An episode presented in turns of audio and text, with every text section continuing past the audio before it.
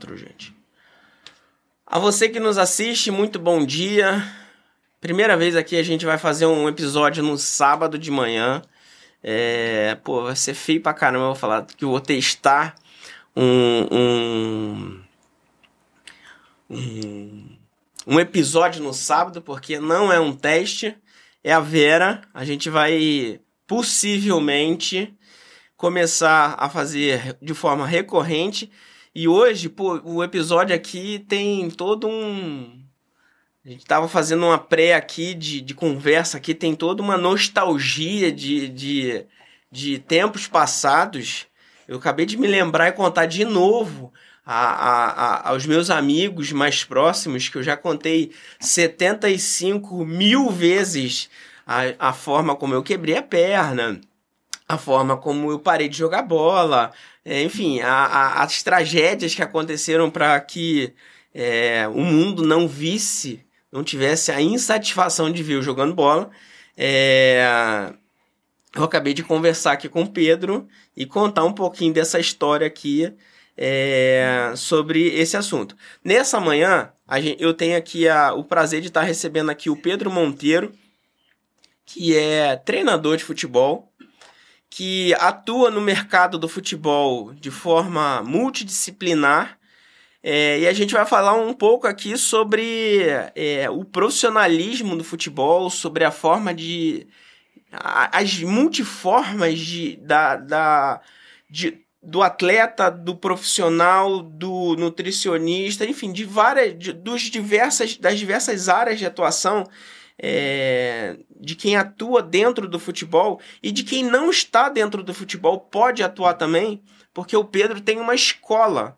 É, ele tem uma academia, uma escola não, ele tem uma academia, e ele vai falar também sobre isso, de como você pode se profissionalizar é, para atuar nesse que é o mercado que movimenta é, a paixão do brasileiro.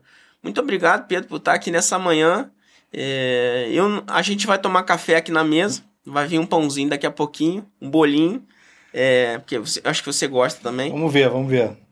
Muito obrigado por, pela, pela presença aqui. Espero que a gente possa é, falar algumas coisas aqui que, que movimente essa nostalgia, mas que também movimente a paixão e que movimente também, que, que, que desperte aí é, oportunidades para muita gente.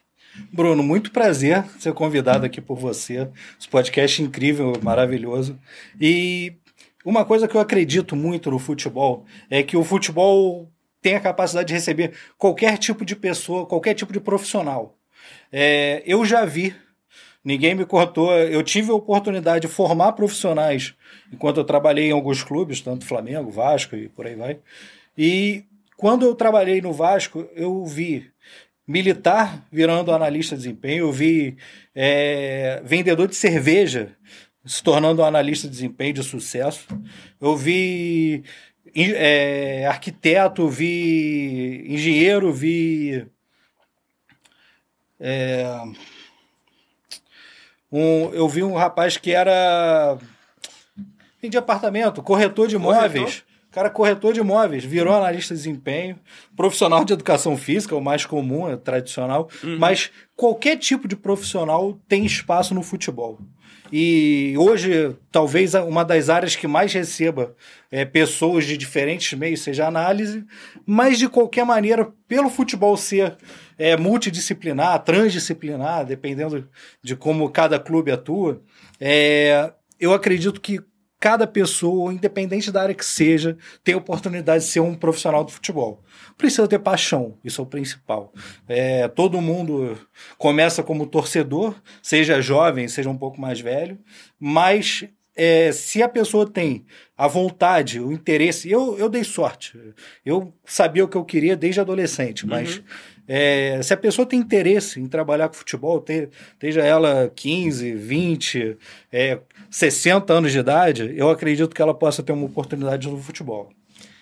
Uma das coisas que eu acho que a gente, o nosso canal aqui é um canal de, de empreendedorismo com, por base. E a gente fala sobre diversos assuntos. A gente fala num dia, a gente tava, ontem a gente estava falando de carnaval. É, na terça-feira a gente estava falando sobre criptomoeda, mas acho que em, hoje a gente está falando de futebol. É... Rapidinho. Pô, tô quase investindo naquelas cripto lá que É? eu vi você falando aí. Pois é, aí, ó. Tô- Só não tenho aquele dinheiro todo, mas senão eu investi. Não, mas pode. 50 Cinco- reais. Cinquentinha? Pois é, cinquentinha Aí, é, pô, é, vale o, a é o pena, caminho. hein?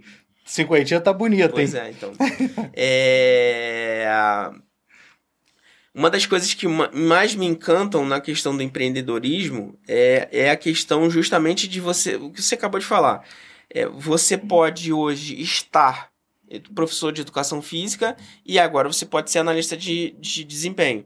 É, hoje você pode estar engenheiro e agora você pode estar uma outra profissão. Enfim, é, 2006, a gente foi quando a gente começou a conversar, eu, eu joguei bola lá atrás e estava na paixão, mas eu fui pra, migrei para o mercado de tecnologia. Em 2000 2006 eu voltei para o mercado de futebol de uma forma diferente.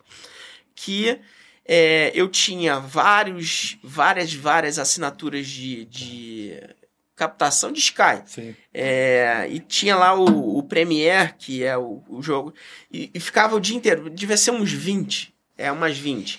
Porque o mercado do futebol, eu não sei se está assim, você já vai me falar, funcionava dessa forma. A gente gravava, eu, eu devo ter na casa da minha mãe, deve ter ali uns 7 a 8 mil DVDs gravados de todo. Eu, eu devo ter com toda certeza, de 2006 até 2008, todos os jogos onde tenha um brasileiro, eu devo ter gravado é, carioca, brasileiro, é, brasileiro, paulista, baiano, todos os, todos os campeonatos regionais e todos os campeonatos brasileiros. Porque eu descobri uma oportunidade que era pegar os, os, os, os, os, agentes, os agentes de futebol, é, advogados que trabalhavam e atuavam, eles pegavam os, os DVDs dos atletas, montavam highlights, pegavam os, jo os jogos e mandavam por FedEx. E aí eu cheguei para um agente e falei assim, putz, vamos fazer...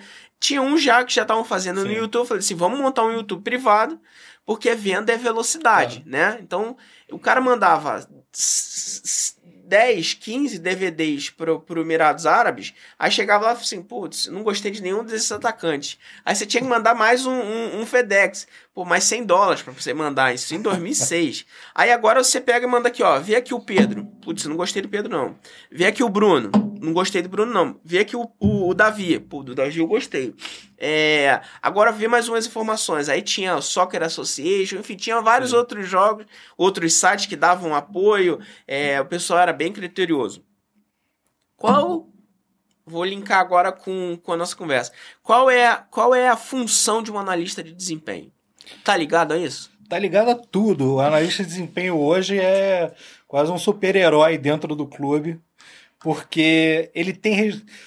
Hoje estão se dividindo as áreas dentro da análise de desempenho. A análise de desempenho começou fazendo tudo, e hoje você tem análise de desempenho, analista de dados, analista de mercado. Então, as áreas estão se separando, mas eu acredito muito num departamento como um todo, todos falando a mesma língua, seja de dados, seja de mercado, seja de desempenho esportivo do, da equipe principal, da, do, do, do- da base, não sei o que, e tudo mais, de adversário.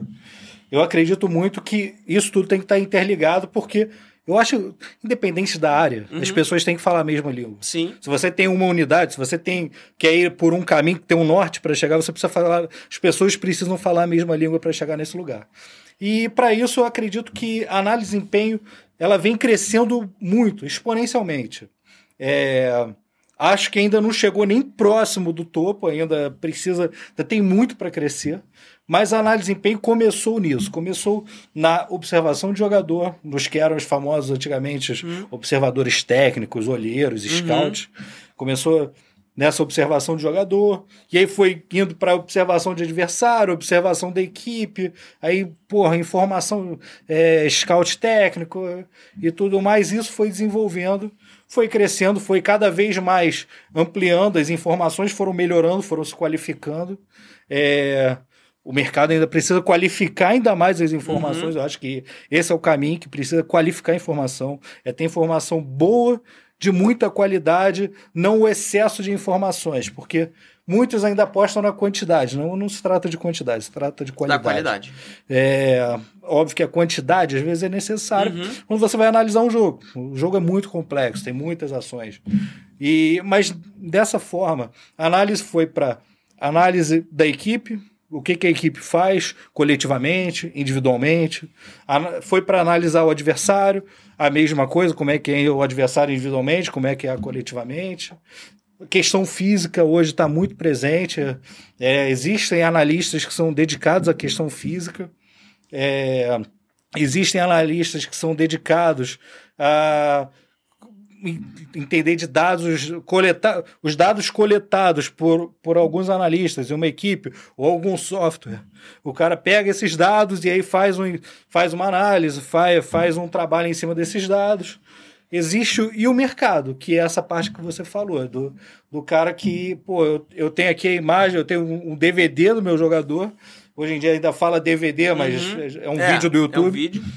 Ou é, e hoje em dia, se, você, se, a gente for falar no alto rendimento, nas uhum. grandes equipes, eles pô, já não vem nem. Raramente vê link de jogador. O cara fala o nome do jogador, o cara tem lá o site, o iScout, o Stat, o cara entra automaticamente, já vê ali a carreira, vê os últimos 50, 100 jogos do cara, o que, que o cara fez de bom, o que, que o cara fez de ruim, entendeu? Os melhores momentos, os piores os gols, assistência, as coisas todas. O cara tem acesso a isso muito fácil. Muito fácil.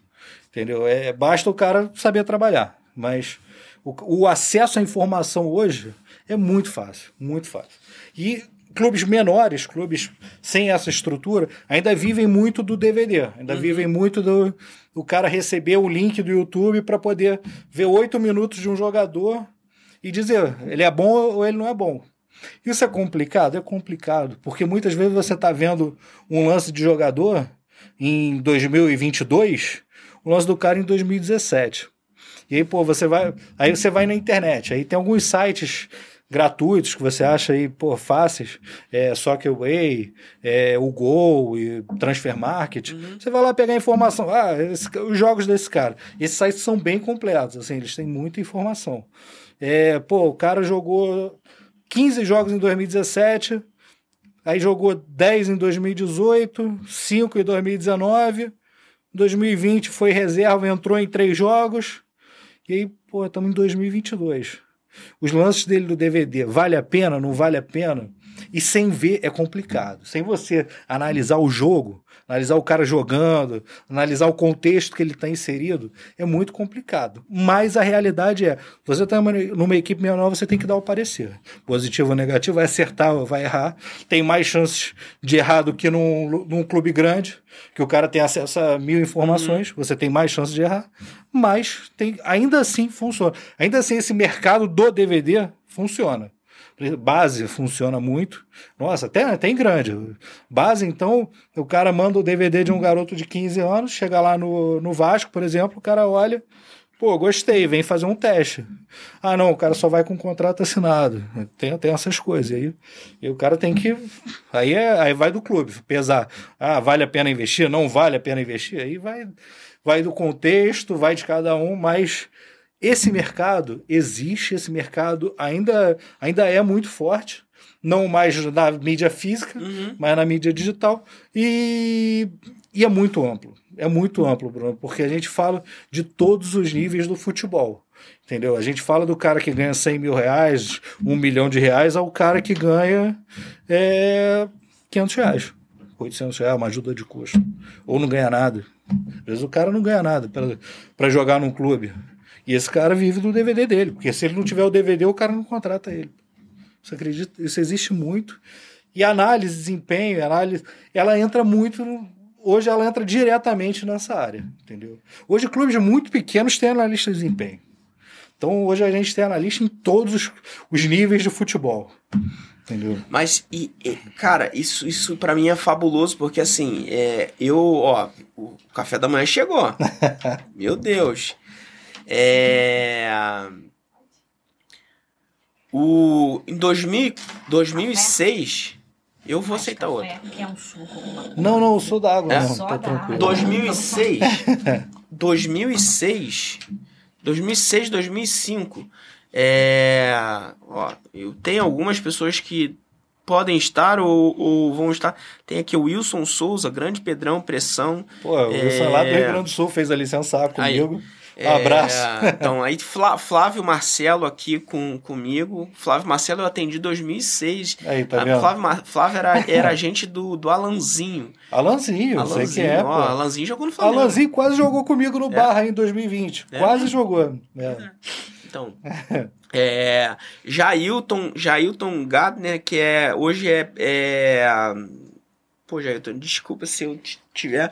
Jailton é, é- tem um clube que é o... Na Paraíba, hoje, hoje em dia. É, e eu, eu, ele, na época, era da, da 11 Esporte. É, bom, tem, tem alguns amigos aqui assistindo, que bacana.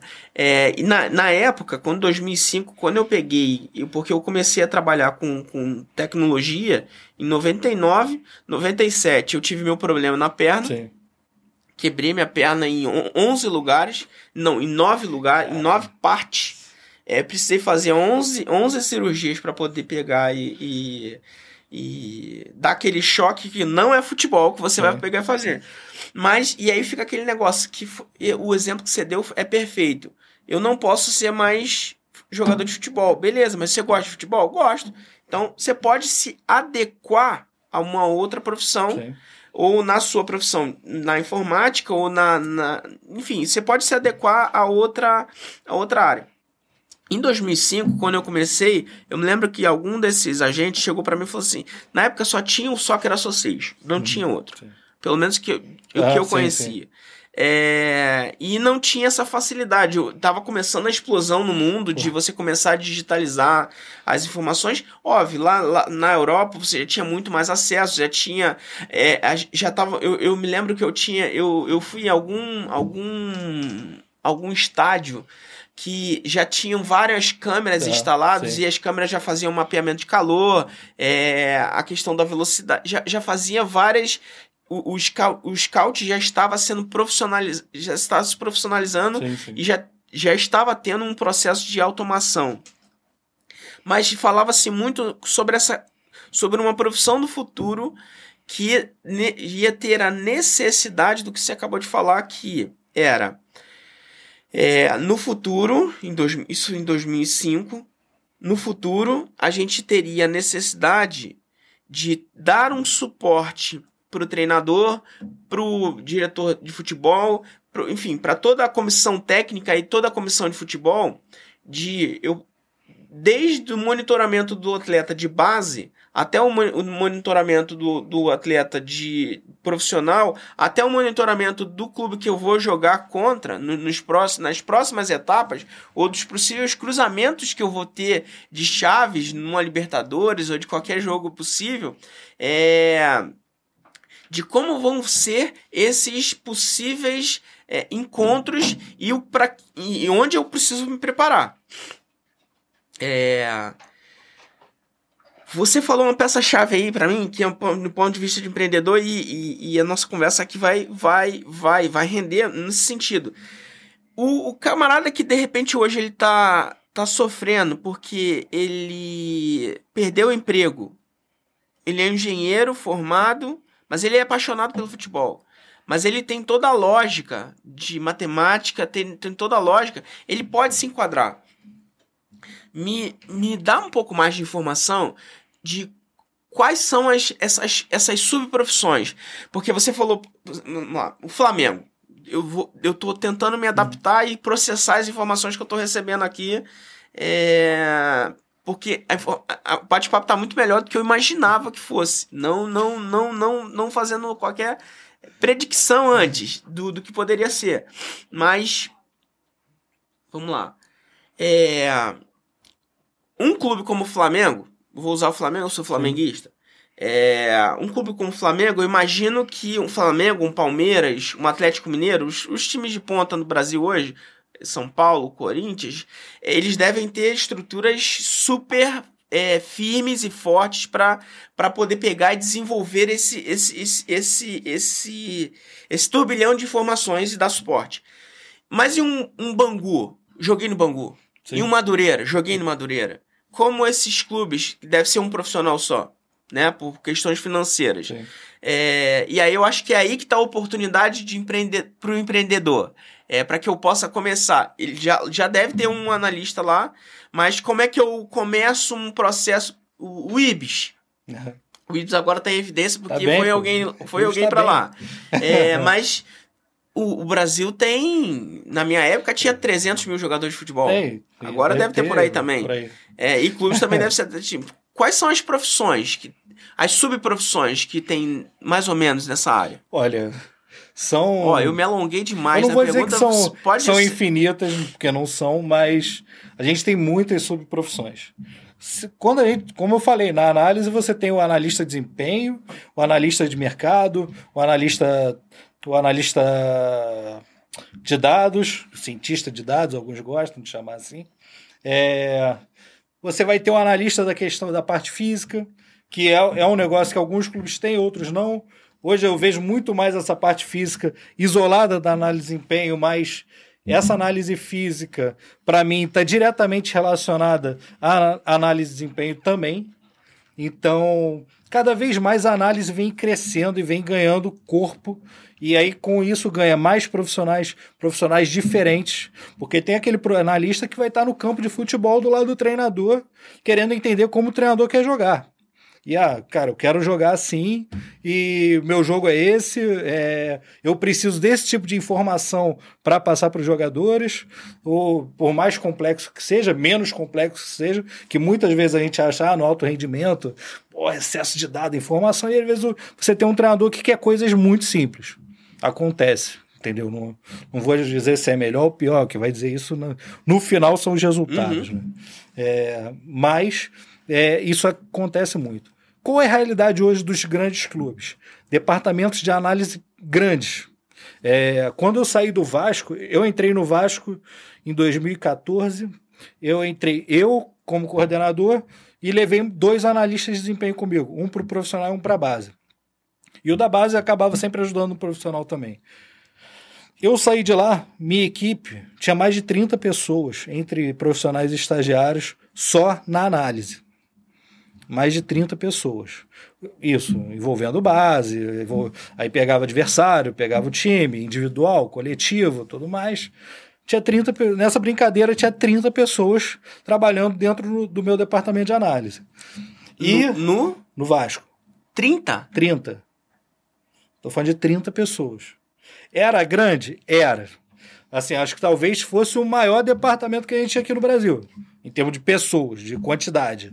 Óbvio, muitos estagiários, porque é quem faz a mão de obra de filmar jogo e tal, porque você não, não, os clubes hoje não conseguem pagar todo mundo uhum. e pagar um salário, não, não pagam. Mesmo assim. Mas de qualquer maneira, eu tinha 30 pessoas trabalhando com futebol dentro do meu departamento. Não, porque, desculpa te interromper. Diferentes só, questões. Só que, só que o movimento aí, tô, trazendo de novo para o empreendedorismo para uma, uma economia desconhecida do, do mercado, Sim. do meu mercado. E olha que eu sou da tecnologia. De servidor, de armazenamento de informação, de categorização de informação, de softwares, de tudo. Sim. Mas continua, por favor. Então, vamos lá. E aí, dessas 30 pessoas, tinha gente de todo tipo. Como eu falei, tinha o vendedor de cerveja, tinha o, o corretor, tinha o cara da faculdade de educação física, tinha o cara que era engenheiro e aí tinha uma facilidade muito grande em lidar com dado. E aí, esse cara virou analista de dados e virou um fantástico analista de dados. Entendeu? Hoje, esse cara, até o cara que eu tinha lá, Gabriel Daira, o Gabriel, ele saiu do Vasco é, e foi trabalhar na Ipiranga. Ele foi trabalhar, não sei se foi. Não sei se foi. Ele foi na. Não sei se foi na BR primeiro, depois foi para Ipiranga, Ipiranga. Sei que hoje ele está na Ipiranga. E com posto de gasolina, que tem nada a ver com futebol. Uhum. Mas o trabalho dele com dados, pô, aquela coisa de tableau, não sei o quê, Big Data, essas coisas sim, todas. Sim. Ele, ele era fantástico nisso, ele era muito bom. Começou no futebol, aí teve uma oportunidade melhor financeiramente fora do futebol, acabou indo. Mas é, esse mercado está muito amplo, Bruno. É, a gente tem como crescer infinitamente. Porque, aí como você falou, o Bangu. O Bangu, se eu não me engano, se eu não estou errado, tinha um analista de desempenho que estava lá o Felipe, e aí o Felipe deve, devia pedir para ele informações tal, e, e ele dá. E aí ele sozinho Quando você tem um cara, eu já fui no Flamengo, eu comecei, era eu. Né? Quando eu comecei no Flamengo, lá em 2007, 2008, e aí fui me tornando analista com o tempo, mas ali 2010, por aí, só tinha eu de analista no Rio de Janeiro.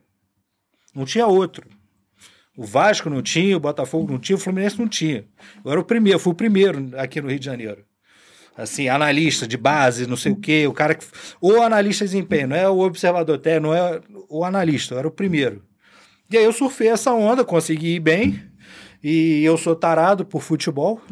E aí consegui me destacar e aí, a partir daí consegui montar departamento, fui profissional, montei um departamento de análise profissional, e a partir daí você vai tendo um, dois analistas, você passa a formar, e como é que eu pegava analista no início? Porque ninguém era analista. Eu pegava o cara que era estagiário de preparação física, fazia faculdade de educação física, o tradicional, que todo mundo, para entrar no futebol, você tem que fazer educação física. Eu, eu escolhi fazer educação física por causa disso. Eu queria ser treinador de futebol. Como é que eu viro treinador de futebol? Não joguei bola.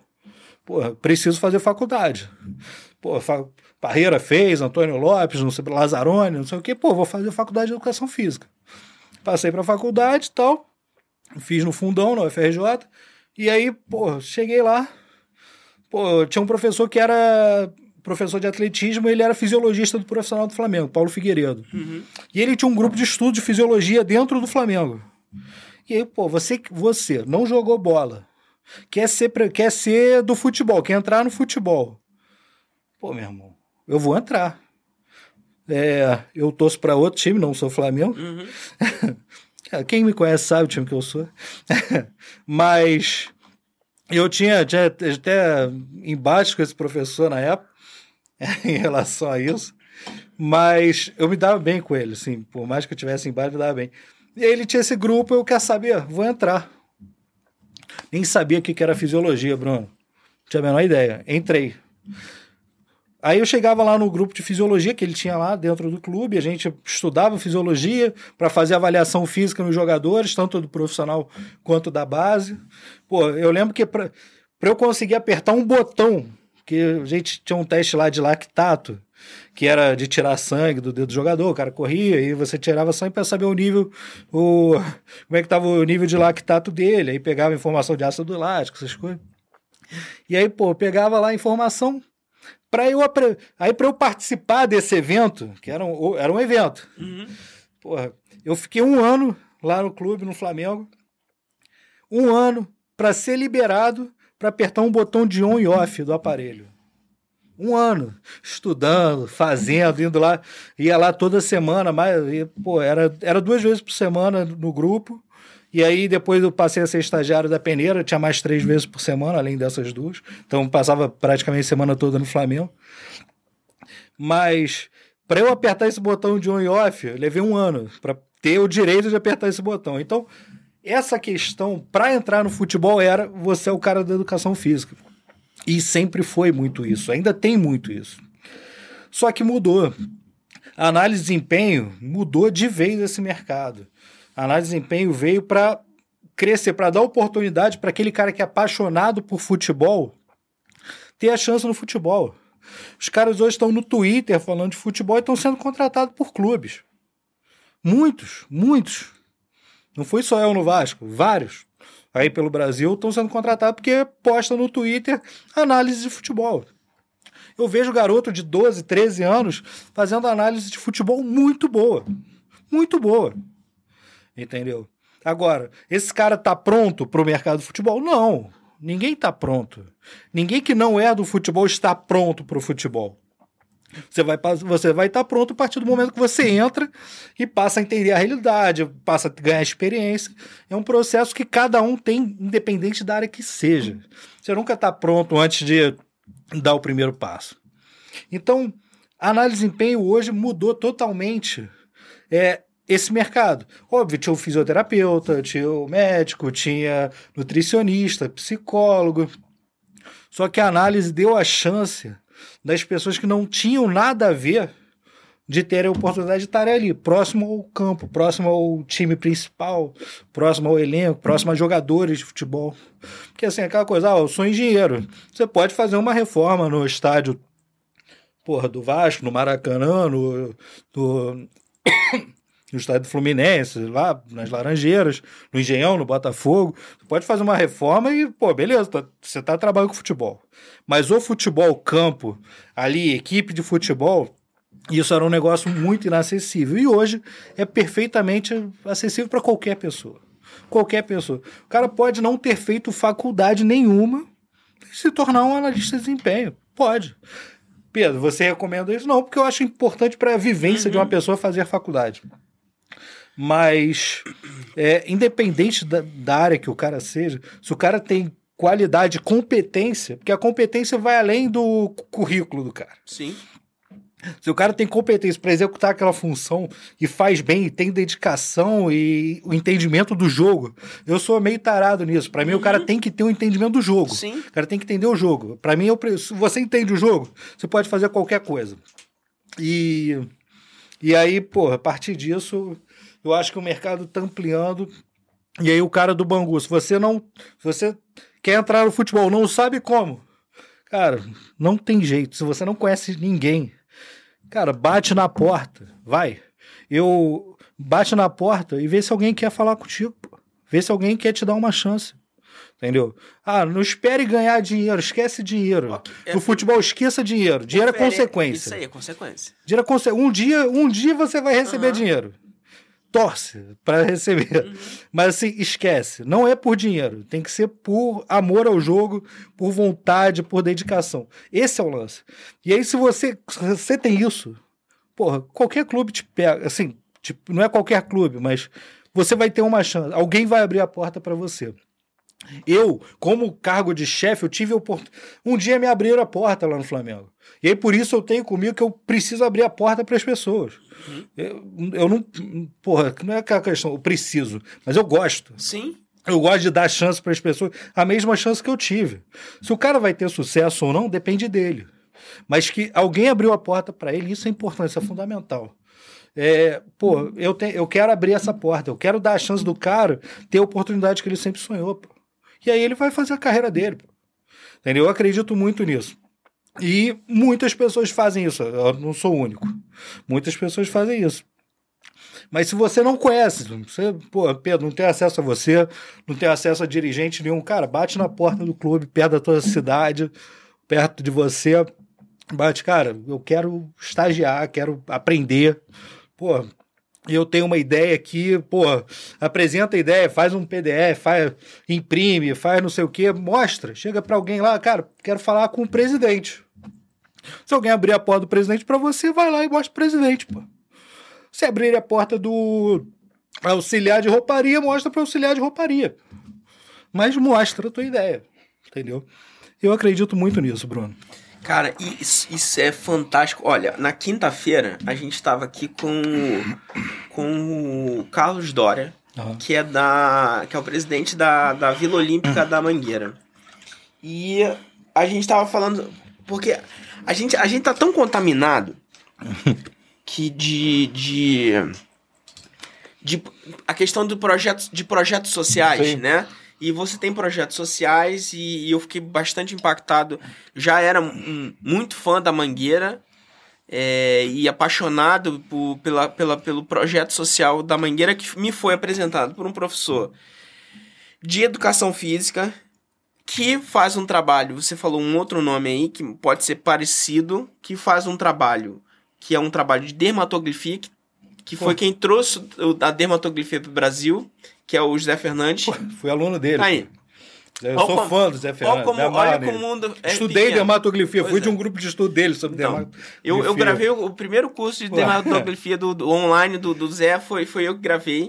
É, a gente tem várias pessoas em comum e o, e o Carlos é, é, é, fez doutorado, é doutorando, eu sempre esqueço como que é o nome, por, por, pelo Zé e pela Paula. Sim.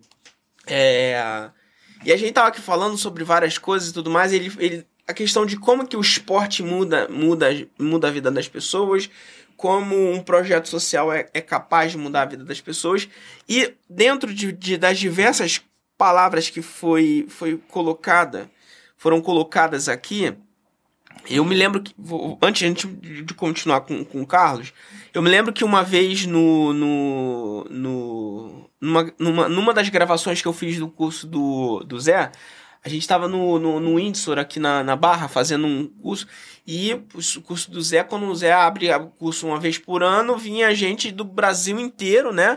Ele abria tipo 50 vagas e O Zé é muito grande, cara. É, assim, ele pois muito é. grande. 50 vagas e assim. É, acabou a vaga, tinha 50 e a gente gravou. Eu gravei o curso de- dele aqui na, na- no, no hotel, aqui na Barra. E sempre se bateu nessa tecla. O dinheiro sempre em tudo é consequência. Em qualquer profissão. Sim. Não é no futebol. É no futebol, é, é em qualquer. Primeiro você tem que entregar muito, porque é o é- faz parte da, da questão do processo. Você tem que entregar muito. É, e eu sempre falo com, com as pessoas que eu converso, com, com os- principalmente com os mais novos, com, meus, com, com os meus filhos. É, porra, o meu filho tinha que estar aqui agora, mas resolveu estar dormindo, né? Não, não aguentou. É, porque. é, e, e aí eu vou linkar com, com o que o Carlos falou, que, o- que o- uma das, das, das dos jargões da, da Vila Olímpica, da Mangueira, é o seguinte: todo moleque, vou falar, moleque no, no Uhum. modo de Sim, força sim. de expressão, todo moleque quer ser jogador de futebol. Sonho um, pá, jogador de futebol. Meu irmão, princípio, não tem espaço para vários Neymar. né? Não dá para todo mundo ser Neymar, Gabigol, pá, não dá, não tem como ser. É, não tem como. Aí vamos lá, vamos, vamos. Aí pode ser, desculpe os, os amigos jogadores de futebol, não, mas, mas de expoentes. Você não tem como ter segundos, terceiras escalões de jogadores de futebol. Não tem, não tem como é, você ter é, pro- profissionais de, de, de alto nível. No Brasil, deve ter, na minha época era dessa forma, não deve ser diferente.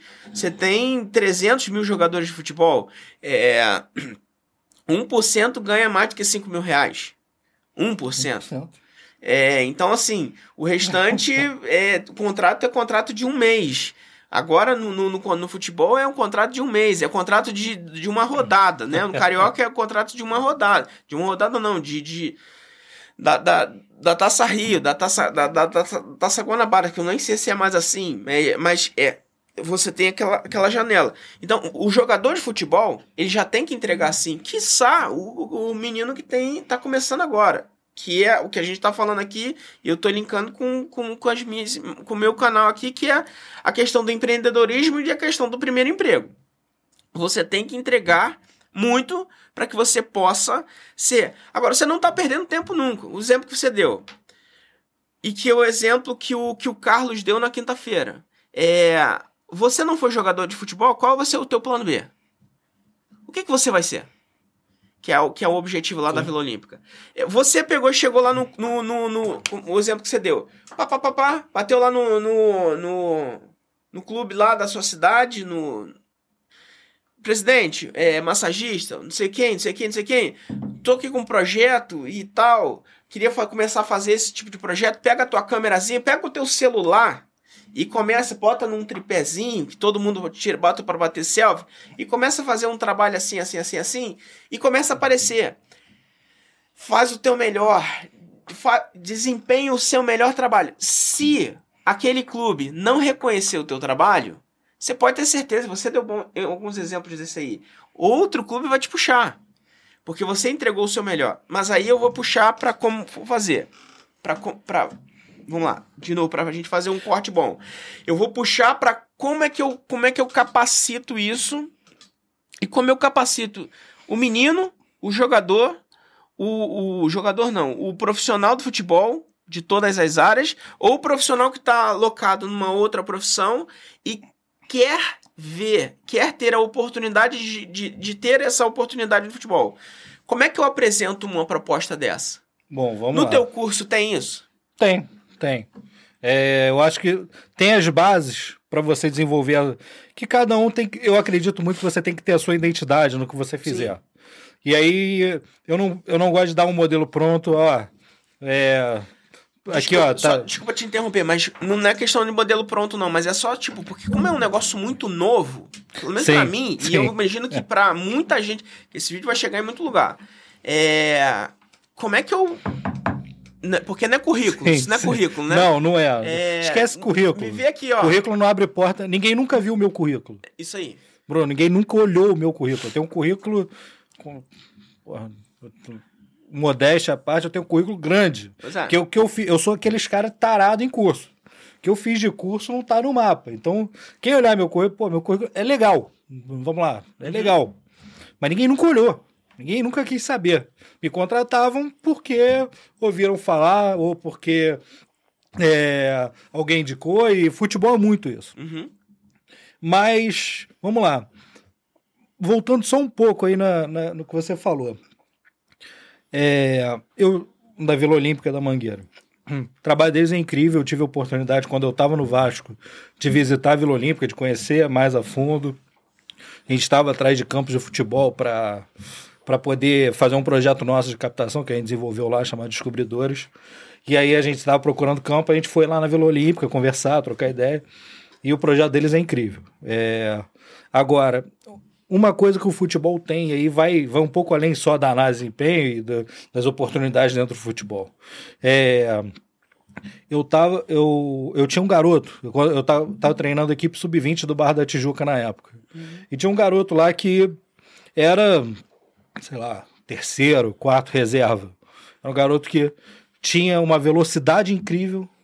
Ele só que óbvio faltava. Faltava umas questões técnicas nele. E assim para você desenvolver esse tipo de coisa quando você tá no sub-20 le- leva tempo. Para você desenvolver um jogador você tirar ele de um nível e botar em outro leva muito tempo. Levam anos. Não, não é em meses levam anos. E aí pô esse garoto ele, ele tinha um potencial absurdo para ser um cara de atletismo. Absurdo, absurdo. Eu olhava para ele e eu via, cara, esse cara, se ele não correr 100 metros, se ele não saltar em distância, se ele não correr 110 com barreira, pô, ele tá perdendo o tempo dele no futebol. Ele tá perdendo, tá gastando o tempo dele com o futebol. Porque no fute, futebol não vai dar ele a oportunidade que ele vai ter sendo um atleta de alto nível, sendo um atleta que ele pode vir a se tornar de alto nível num, num esporte olímpico. E aí eu olhava para ele, pô, eu fui trocar ideia com ele. Infelizmente ele não. Aquela coisa, ah, futebol, futebol, futebol. Garoto humilde, família humilde pra caramba. E aí, esse tipo de coisa eu acho importante, projetos como o da Mangueira, que é fazer o, o garoto olhar, o adolescente, a criança, olhar e ver que não é um caminho só. Não é só aqui, tem aqui, tem ali. E a partir do momento que o cara pratica esporte, futebol é muito complexo, porque o futebol é o esporte mais popular do mundo. Mas um cara de 20 anos ainda tem condição de migrar para outro esporte. Óbvio que não é mais difícil, você migrar antes é mais fácil, óbvio. Mas ainda tem condição de migrar para outro esporte e ter sucesso. Porque o futebol dá, dá uma base, um condicionamento, dá, dá um processo para ele muito bom, coletivamente, individualmente, tudo mais, muito bom para ele praticar qualquer outra coisa. Eu vejo, se não me engano, não sei se é o Peter Cech, que, que é, tá, é lutador agora. O, o Leandrão, centroavante, que agora é treinador de futebol, pô, lutava jiu-jitsu, se não me engano. Então, cara, assim, o futebol te dá uma possibilidade muito ampla de você ir para outros esportes. E aí, voltando ao futebol, pessoa quer ter uma oportunidade, a pessoa, cara, amo o futebol, quero trabalhar com futebol. E assim, é justo a pessoa ter esse desejo, é muito justo. Porque é isso que me trouxe, é isso que traz as pessoas. Cara, monta o seu projeto, fala o que você pensa, o que você quer, independente da área. Às vezes o cara é, quer pegar o peso do jogador antes do jogo, no intervalo e no final do jogo para saber quanto ele perdeu de água no jogo. Perfeito. Pô. Vai lá e apresenta pro clube cara, que você quer fazer isso. Entendeu? Um clube vai falar não, outro vai falar não, dez clubes podem te falar não. Se um falar sim, valeu a pena. Pô. Entendeu? Agora não pode você, ah, pô, mas é difícil. E é difícil mesmo, não é fácil. Não é fácil. A porta do clube não se abre sozinha. Não é. Mas alguém pode abrir a porta para você. Você pode encontrar a pessoa certa nesse caminho. O meu trabalho como é, como um coordenador de cursos, como um cara que cria, é, eu quero mostrar para as pessoas o caminho. Eu quero que a pessoa se qualifique, entenda melhora o jogo, para onde ela for, ela tem a capacidade de mudar. De mudar a maneira de jogar, de mudar a maneira. É, a visão de um, de um lugar sobre determinada situação, que o jogo é muito complexo, o jogo abrange muitas áreas. O jogo, para mim, é... existe uma certa dificuldade das pessoas que estão no futebol, que trabalham no futebol, de integrarem seus trabalhos. Mas por quê? Porque poucos têm relação com o jogo. Muitas vezes você pega um nutricionista num clube e ele não sabe o que, que o treinador vai treinar naquele dia. Porra, isso é foda. Sim, desculpa, mas. Claro. Pode falar, né? Pode. Aqui, é podcast, né? Pode falar. Podcast. é, isso é foda, cara. Assim, Até porque um, porra, um, um mesmo assim, jogo tem que ser analisado sobre diversos aspectos. Vamos lá, um cara que. Eu, eu sou tarado, eu sou tarado em pressionar alto. Quem me conhece sabe, eu quero pressão lá em cima, pau quebrando. E aqui, ó, tomar, vou tomar contra-ataque, eu sei, pô. Mas eu tenho que estar preparado para isso. Eu tomei contra-ataque e tal, eu tenho, eu tenho meu, meus mecanismos de defesa. Cara, para isso, a alimentação desses jogadores tem que ser direcionada para esse tipo de jogo.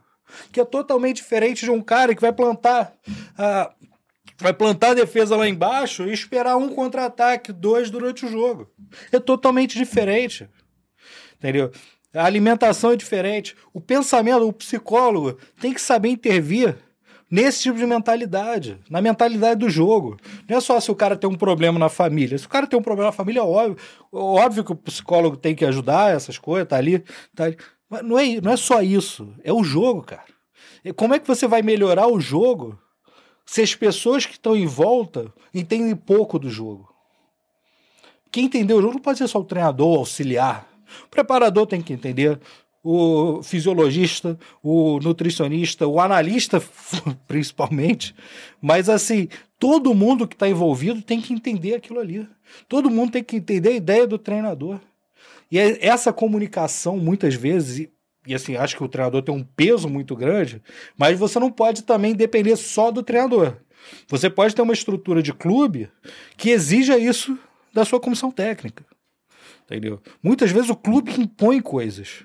E o clube que impõe determinadas coisas, ele, ele tem a capacidade de pedir mais do que, do que o cara que deixa solto.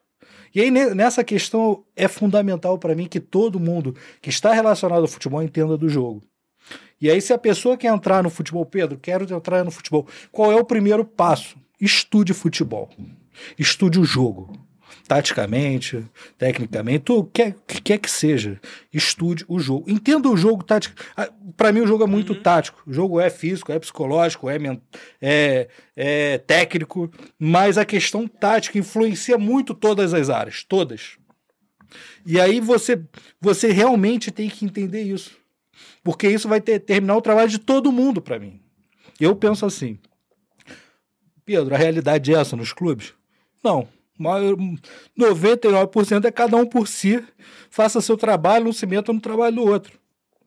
Mas, se você quer ser um bom profissional, se você quer ser um cara que daqui a 20 anos ainda está no mercado, está tá se destacando, esse é o primeiro passo. Eu acredito. O cara tem que estudar futebol para a partir daí desenvolver o projeto que ele quiser. Entendeu? Seja o cara que vai pegar o peso que o cara perdeu de água no intervalo do jogo. Seja isso. Mas o cara entenda o que, que o treinador quer. Por quê? Isso vai influenciar em quem perde mais quem perde menos água. É natural. Além da questão individual, óbvio, da individualidade biológica, mas isso vai, vai influenciar, tudo influencia. Então, é, quem quer entrar no futebol, estude o jogo. Primeiro passo. Cara, fabuloso. Vamos lá. É pauta zero, né? Pauta, pauta esquece, porque tem que. Não, vamos lá, pô. Tem, o Big Data tem que, tem que funcionar aqui agora para poder pegar e, e a gente. O, o, os clubes, principalmente os mais sofisticados, eles, eles já têm, já estão, eles já estão com essa mentalidade, né, de, de, de formação. É, a, de formação e que e precisa, que precisa principalmente dessa integração de, dos, dos diversos setores. E eu acho que isso. isso aí, aí quando a gente, vamos lá, quem está de fora, como começa a perceber de um, de um outro ponto de vista é, por que, que o clube. Por que, que tá sofisticando o futebol? Você come...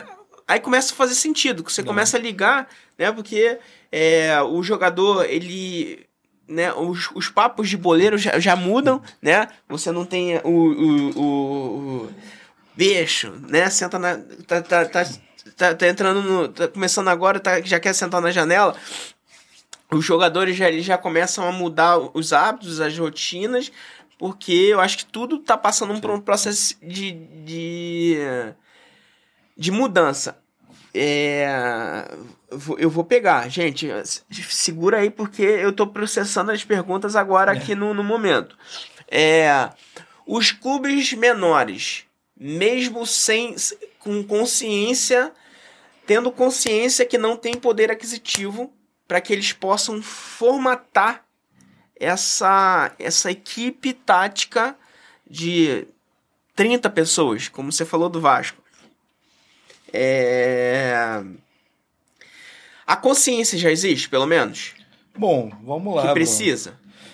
Com- eh, Não, é porque não, porque assim, aqui Existe a expectativa e realidade. né? Isso, não, São porque, coisas assim, mas- diferentes. pera- pera- exatamente. Mas, pelo menos se. Eu acho se que a consciência existe. Eu acho que o futebol que eu vejo hoje no Brasil é totalmente do- diferente do futebol que eu via 10 anos atrás. Totalmente diferente. Assim, é, o jogo mudou. O jogo realmente mudou. Não mudou o suficiente para ser competitivo internacionalmente. Assim, pô, se você falar, ah, Pedro, mas os times do Brasil ganham 30 Libertadores em relação aos outros times. Isso, isso é tem a ver com diferença econômica.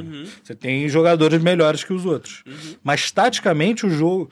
é, o- a complexidade do jogo, o desenvolvimento. É, a- que a gente não pode mais comparar o Brasil com a Argentina. Infelizmente não dá. E a gente já passou, a gente passou de, de lavada. Entendeu? A diferença. Diferença de tudo, de estrutura, de tudo mais. O Brasil hoje, futebolisticamente, infelizmente a gente não tem como comparar a escola, o hospital e tudo mais com, com a Europa. Mas a gente tem que comparar o futebol com a Europa. Não tem jeito. E com os grandes países da Europa. E para você ser competitivo àquele nível, falta muito aí. Falta muito. Porque não é só, aí não é só questão tática, é tudo. É o processo. Os caras têm processos muito mais bem desenvolvidos que os clubes brasileiros. E aí, quando a gente fala num clube pequeno, num clube menor, um clube que quer se estruturar, um clube que. às vezes você. você o que, que você precisa para fazer futebol, Bruno? Eu preciso de um campo, uma bola e dois gols. Só isso. O resto, se tiver 10 coletes, ajuda. O resto, você faz. O resto você. Você pode ter um treinador e um auxiliar, ou só o treinador. Tem mais ninguém. Dá pra fazer. Dá pra fazer futebol. Futebol de qualidade, futebol bom. Óbvio, adequado à sua realidade. Esse cara que tem um campo, uma bola, um cara, não tem como competir com o Flamengo. Não tem. Mas esse cara tem como competir com clubes próximos à realidade dele. E aí a questão é, eu tava, pô, trabalhei, o meu último clube foi o Barra da Tijuca. O Barra da Tijuca é um clube, um clube empresa, assim, não, não é um clube empresa rico, mas é um clube de um empresário. E aí, pô, beleza. Era um, um clube extremamente enxuto, assim, as pessoas enxutas. Eu tinha um preparador físico, tinha um auxiliar. Eu, eu ainda fazia a graça, que eu gosto de pegar o cara. Ah, pô, tu quer estagiar com futebol? Vem, chega, chega aí. Botava mais um, um analista, botava outro analista, e a graça que eu faço. Entendeu? Mas qualquer um pode fazer. A questão, como é que eu faço esse trabalho render e ser competitivo com um cara que tem um orçamento 10 vezes melhor que o meu? Aí, pô, não tem o jogador do nível que o cara tem e tudo mais. Como é que eu faço? Qual que é o grande segredo? Cara, a primeira coisa básica é organização. E organização não tem a ver com dinheiro, tem a ver com comunicação. Tem a ver com as pessoas que estão ao seu redor saberem o que, que, que tem que fazer. E fazer bem feito. É isso. Entendeu? Você não precisa ter, pô, Pedro, eu não tenho uma maca, pô, para cuidar do cara. Pô, mas tem esse teu banco do meu carro. Vai cuidar do cara do banco no banco do teu carro, mas vai cuidar do cara. Ah, Pedro, eu não tenho Gatorade. Você tem água? Pô, tenho água, tem água da pica. Bota água da bica, meu amigo. O cara não vai passar sede. Entendeu? O cara vai jogar melhor, tendo melhores condições, óbvio. Mas assim, se você não tem, não pode ser desculpa para não fazer. Entendeu? Ah, não tem. Meu campo é esburacado. Ainda bem que você tem, ainda bem que você tem um campo esburacado. Você podia não ter um campo. E aí? Pô, não tem um campo. Pedro, você não tem campo para treinar. Isso é normal. Aí, pô, os caras vão. Ah, muitos vão pra praia. O cara vai dar treino na praia. Pandemia. Pô, pandemia não pode mais treinar, ninguém treinava. O que, que a gente faz? Pô, dava treino no WhatsApp. Tinha treino físico no WhatsApp, e aí eu dava informação tática no WhatsApp, pegava vídeos de alguns exemplos, trocava ideia com eles, ó, botava lá, ó, pessoal, vamos comentar sobre esse vídeo aí, aí ia trocando, ia trocando ideia com os caras. Beleza, não tô treinando, infelizmente, não tô desenvolvendo meu jogo da melhor maneira, mas eu não tô deixando os caras sem fazer nada. Eu, eu quero melhorar os caras, você pode melhorar o cara aqui. Entendeu? E aí, para isso, essa questão de organização vai das pessoas. Aí vai das pessoas serem organizadas. Das pessoas. Eu não sou um cara extremamente organizado, uhum. mas eu entendo que alguns processos têm que ser feitos. E aí, beleza, vou sentar, eu vou chegar no clube, eu vou falar com o fisioterapeuta, vou trocar uma ideia com ele, vou falar o que, que eu quero, o que, que eu não quero. Ele vai falar o que está acontecendo, quem está machucado, quem não está. Aí eu, eu sou aqueles caras, pô, o treino é 10 horas, eu chego 7. Eu sou meio doido nesse ponto. E aí eu vou falando com todo mundo, eu vou, eu vou trocando informação, a gente faz reunião, pô, tem reunião, cara, a gente tem que alinhar isso aqui. Vamos lá, reunião. Pô, faz, o que, que tem que fazer tal? Pô, isso aqui não tá legal. Você tem que ver o que, que não tá legal, corrigir para não ter mais esse problema. É a questão de é, dar problema para solução. Você, eu tenho um problema, identifiquei o problema, tem que arrumar a solução. E isso daí não tem a ver com dinheiro, isso aí não tem a ver com você ter você ter um prédio foda com melhor tecnologia do mundo. Não. Isso tem a ver com você ter organização. Com você ter um bom trabalho entre as pessoas. Santo de casa é difícil fazer milagre. Né? Sim, sempre. É, de alguma forma. De alguma forma. É, o processo de. Não tô falando aqui. Não tô, não tô falando de tática. Tática sim, sim. desportiva. 4-3-3, 4-2-2, não, não é nada é. disso. É, o fato de o santo de casa não fazer milagre, o fa... por isso, por isso que eu tô selecionando, tô, tô fazendo o contexto da minha pergunta, Sim. até para que um corte vai ser em cima de um contexto. É, quando, eu, como eu, quando eu começo a trazer treinadores, comissões técnicas de fora para cá, e naturalmente, quando eu trago um baita de um treinador lá de fora é, aqui pro Brasil, ele, ele não traz. Não vem só o treinador. Ele traz a comissão técnica e ele também traz todo um modelo técnico e um modelo, um aparato que mesmo que ele não traga os profissionais de lá, ele chega aqui e fala assim, opa, se eu não tiver a análise de desempenho que eu tenho lá, não funciona, não vou conseguir resolver aqui. Isso contribuiu é, para que a gente profissionalizasse, porque nos últimos 10, 15 anos você tem uma, uma influência dos, dos, das comissões técnicas é, é, de fora vindo para aqui para o Brasil e isso começa a movimentar. Isso contribuiu bastante, porque lá a gente tem. Você tem poder aquisitivo mais, mais é, maior. É, lá eles. É, o, o, o europeu, principalmente, é, fundamentalmente o europeu, ele entende que paixão é do, do torcedor, gestão é do, é do, do clube, o presidente ele não precisa ser é, fanático pelo clube, ele precisa fazer isso, é o clube empresa, né? O presidente ele precisa dar a melhor gestão, porque o clube tem que gerar lucro para comprar o melhor jogador, para poder pagar o salário em dia, para que o enfim, para que, pra, que a máquina fu funcione, para que todo mundo receba em dia, todo mundo fique feliz e o torcedor torça por um clube que tá, tá dando rendimento. É assim que funciona. Uhum. Então é gestão. A questão é gestão. Gestão funcionando bem, tu, todo, todo o restante vai funcionar bem. E o atleta que não, não desempenha bem, ou a comissão técnica que não desempenha bem, é trocado, é natural. É, o futebol é feito de resultado. Como tudo na vida tem, precisa ser feito de resultado. Tem influência? Bom, vamos lá. É o que você está falando é sobre que alguns clubes evoluíram muito nesse, nesse aspecto de organização. Só que eu acho que vai além do treinador ser estrangeiro ou não. Eu acho que é uma situação do clube. E o clube, para mim, é maior do que tudo uhum. nesse ponto. É, eu trabalhei em grandes clubes, clube menor também, e eu, pô, eu trabalhei, cara, eu trabalhei com o Eurico. Uhum. O Eurico, pô, quem conhece sabe que ele é o cara. O Eurico era o poderoso chefão, meu irmão. Assim, a figura dele era muito imponente. E. A primeira, a primeira. A primeira TV web no, tá. no Rio de Janeiro. Eu apresentei a TV web para dois clubes. Pro Flamengo Sim. e pro Eurico. Tá. Vamos lá. Aí, por exemplo, trabalhei com ele. O Eurico tinha um método de, de trabalho. De trabalho. Que muita gente questiona, só que da maneira dele funcionava. funcionava. Ele sabia fazer do jeito dele. O que eu vejo muitas vezes em muitos clubes é, o, é a questão de os caras não fazem o básico. A gente tem um problema no Brasil de grandes clubes que não fazem o básico. Tem problema de organização na estrutura. E aí você pode trazer.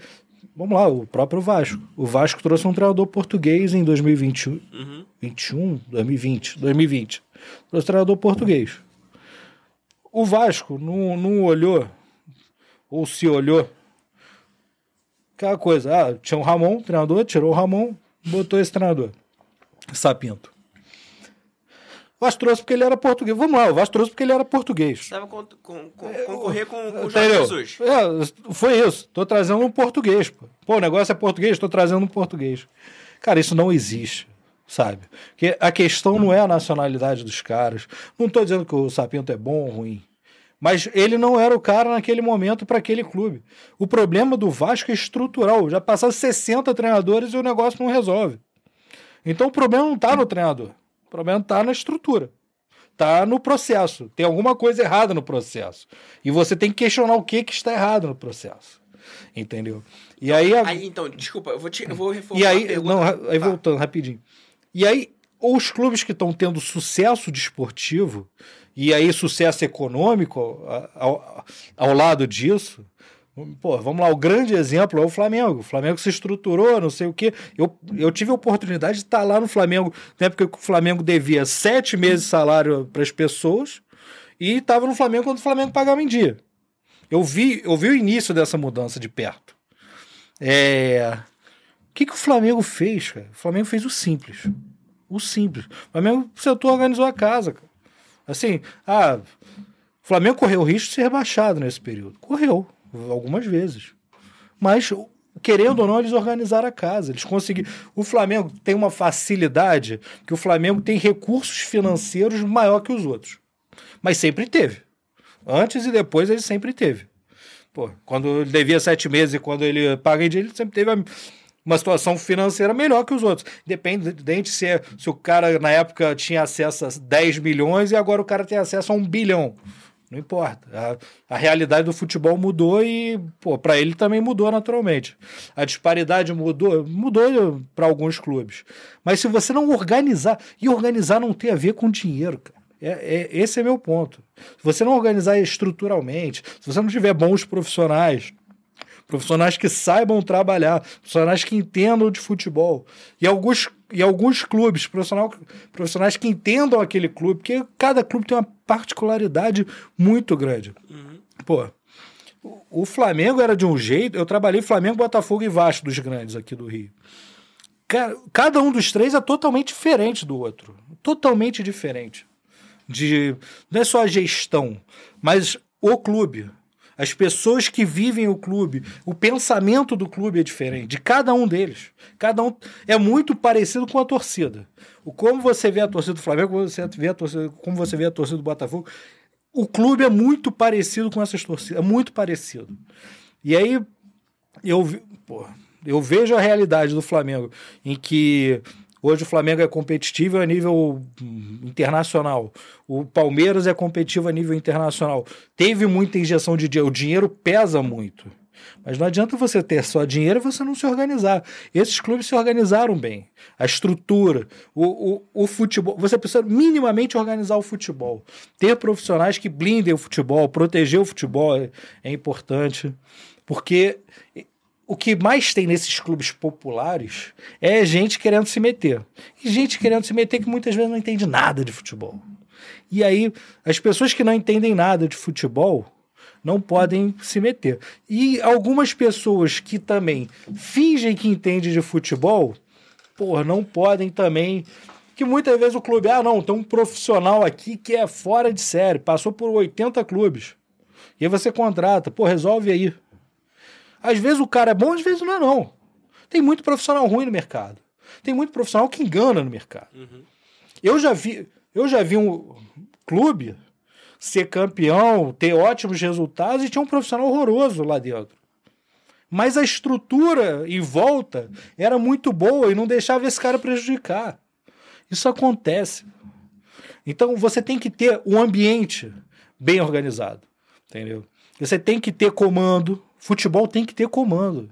É, eu vejo muitos clubes aí, ah, não, bota o profissional. Só que se não tiver comando, seja do profissional que está contratado, seja de alguém, algum diretor amador, não que, que, quer que seja, precisa ter um comando, precisa ter uma ordem de liderança, tem, precisa ter uma diretriz o clube, precisa ter um norte. As pessoas têm que saber para onde vão a quem tem que respeitar, a, a, quem que faz aquilo ali acontecer. Porque quem quando vai, não tem, isso pesa.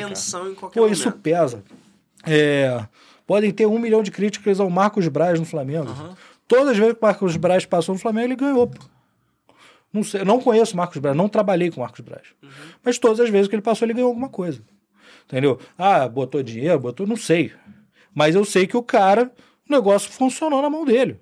Ah, ele é bom, ele é ruim, não sei, nunca trabalhei com ele.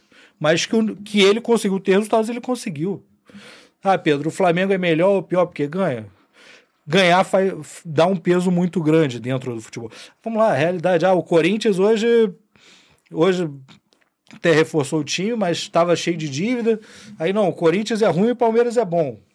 Tá, calma. Há dois anos atrás, o Corinthians, três anos atrás, o Corinthians era bom e o Palmeiras também. Aí, pô, Palmeiras antes da, da Crefisa, lá na época do Paulo Nobre, que o Paulo, pô, quase caiu. E caiu, aí depois quase caiu de novo. E é o mesmo Palmeiras, só que ele estava num processo. Ali atrás ele escolheu um processo de ir para frente entendeu? Vai ter, vai oscilar, vai oscilar. Pro, processo dentro do futebol oscila. Futebol é, é, você vai ganhar, vai perder, é normal, é normal. O Flamengo dizer que o trabalho tá ruim porque o cara foi vice-campeão da Libertadores, porra, é loucura. Mas beleza. Assim, a questão para mim no Flamengo que pesa muito é a questão de, do jogo praticado. Que o Jesus botou o patamar lá em cima. E aquele time de 2019 não tem mais, é outro. Mas independente disso, é, existe uma cobrança no Flamengo para um certo nível de futebol. E, é, não, é e aí, e aí nessa, nessa questão, a direção. Quanto mais alto você vai, mais difícil vai ficando de você acertar. De vo você, pô, perdi uma peça, tem que repor. Você pode ter ótimos jogadores, mas não necessariamente o cara vai repor da mesma maneira. Pô, vamos lá. Saiu o Rafinha, entrou o Isla. É totalmente diferente. Um jogador muda tudo, muda e muda, muda muito. Você não ter o Gabigol e, e botar o Pedro, tudo bem, você tem ali próximo, já são diferentes, mas tem próximo. Você não ter o Gabigol e o Pedro e bota o. Era o Lincoln antes, agora não sei quem tá lá, mas. É, é de, porra, é outra parada. Calma aí, pô. Não que o Lincoln seja bom ou ruim, mas Sim. a questão é, é diferente, muda, muda. Pô, peguei um cara com um estilo totalmente diferente do Bruno Henrique para jogar no lugar do Bruno Henrique. E aí? Vai dar certo? Não vai? É o time, é o treinador. Ali o meio vai dizer, mas enquanto isso, esse processo, essa organização, se você não for bem organizado, se você não for bem estruturado, a chance de você errar, e você erra uma, cai um nível, erra duas, cai outro. Erra três, quatro, cinco aí. O cara que era top já não é mais. Isso acontece. Entendeu? Isso acontece muito. Entendeu? Futebol. Então, a questão organização interna do clube é sagrada. Para mim, o clube precisa estar muito bem organizado internamente. E a maioria desses. Clube que cai, vamos lá, clube que cai. O cara geralmente cai, não é sempre, mas geralmente cai. Maioria das vezes, quando o clube cai, não é problema de treinador nem de elenco. Ah, o elenco é fraco. Beleza, muitas vezes. Mas mesmo com o elenco fraco, o cara podia não cair. O cara podia ficar em quinto depois. Podia ser o primeiro time fora da zona. Podia. Então, pô, a questão não é você ter elenco fraco, ter treinador, isso, aquilo. É desorganização interna. É problema interno.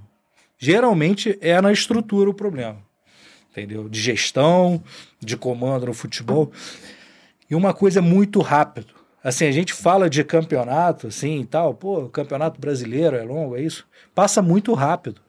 De maio a dezembro, passa voando. Se você não olhar, você tá lá na rabeira. Se você perder, ficar oito jogos sem vencer, você tá lá atrás. E isso acontece. Se você piscar e o negócio não mudar, é por isso que os caras mudam de treinador toda hora. Porque, primeiro, não confiam no trabalho. Primeiro, eles não sabem o que, que eles estão fazendo, muitas vezes. Aí o cara, pô, botei esse treinador. Pô, perdeu dois, três jogos. Pô, não, o treinador é muito ruim, pô. Bom, mas calma aí, quem que tá avaliando? Por que, que ele é ruim? Ele é ruim porque o treino dele é ruim? Ele é ruim porque o jogo dele é ruim? Ele é ruim porque ele tem uma relação ruim com o elenco?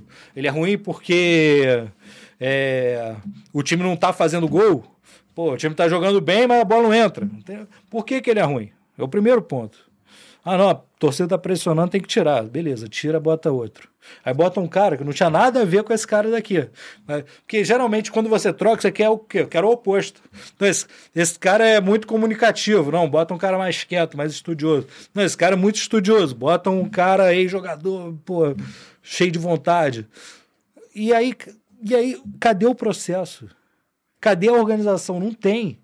Então você não está caindo por causa das pessoas, você está caindo pelas suas escolhas diárias. E aí no final do ano você paga o preço, pô. No final do ano, caraca, só fiz 39 pontos, não fiz 43, caí. E é isso.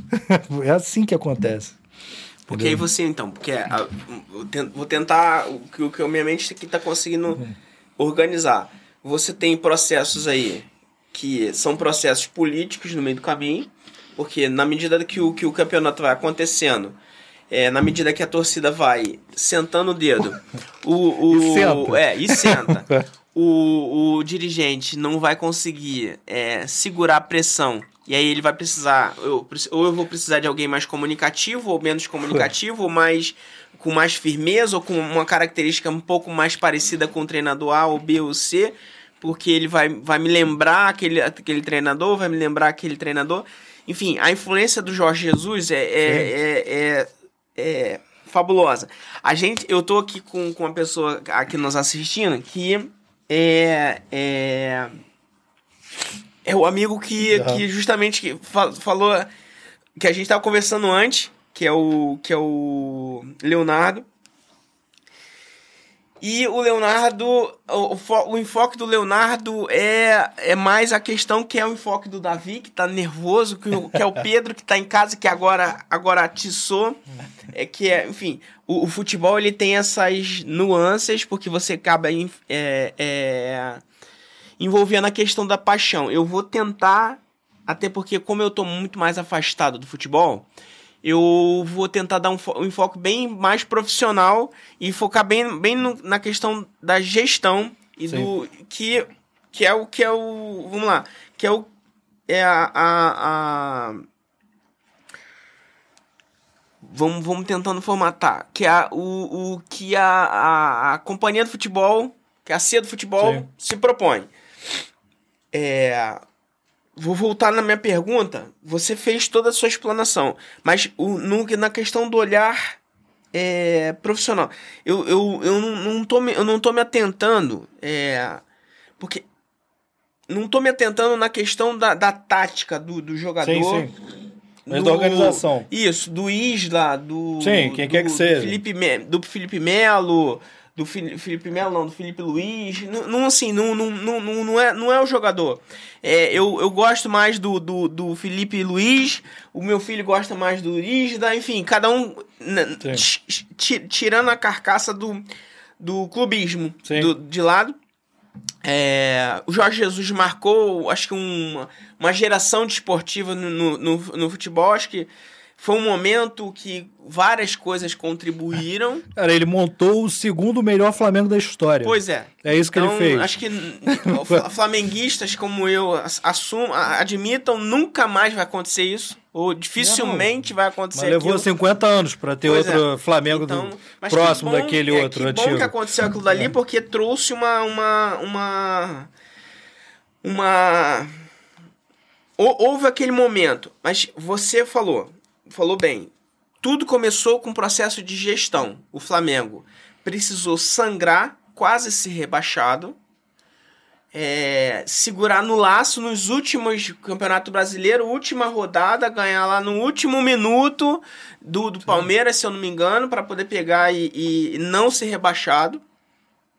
E, e era suado todo ano para não ser rebaixado para ver esse título. Para ver esse título de nunca ter sido rebaixado. É, para pro torcedor, é muito importante o título de. Pro torcedor não, para pro clube também.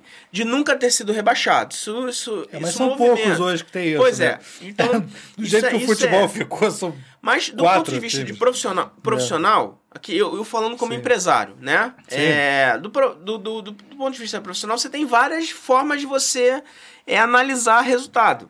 É, uma das análises, se você não tiver prejuízo, já é lucro. Sim. Dependendo do tipo de negócio. Se você não tiver prejuízo, você está tendo lucro. Então, quando você vai entrar num, num clube, uma das formas que eu, que eu extraí dentro da, da sua colocação, e que aí eu vou, vou, vou relançar a pergunta para você colocar a- as suas considerações, é.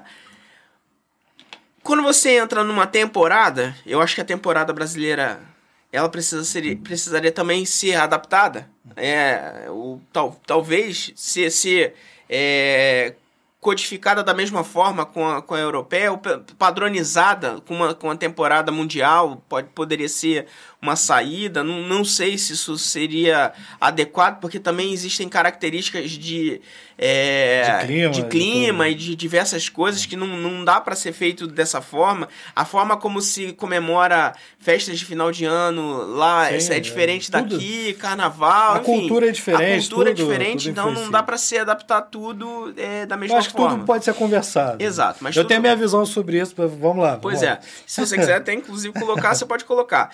Mas o, o, a, o, a origem é a seguinte: lá fora, Europa, principalmente que o futebol é visto dessa forma, lá é dinheiro. É, tanto que o mesmo, a mesma pessoa ou a mesmo, mesma empresa, que é o que vai acontecer aqui, a gente só vai sentir o, a real. O que, o que é isso de fato daqui a 5, daqui a 10 anos, que a mesma empresa é dono de 10 clubes.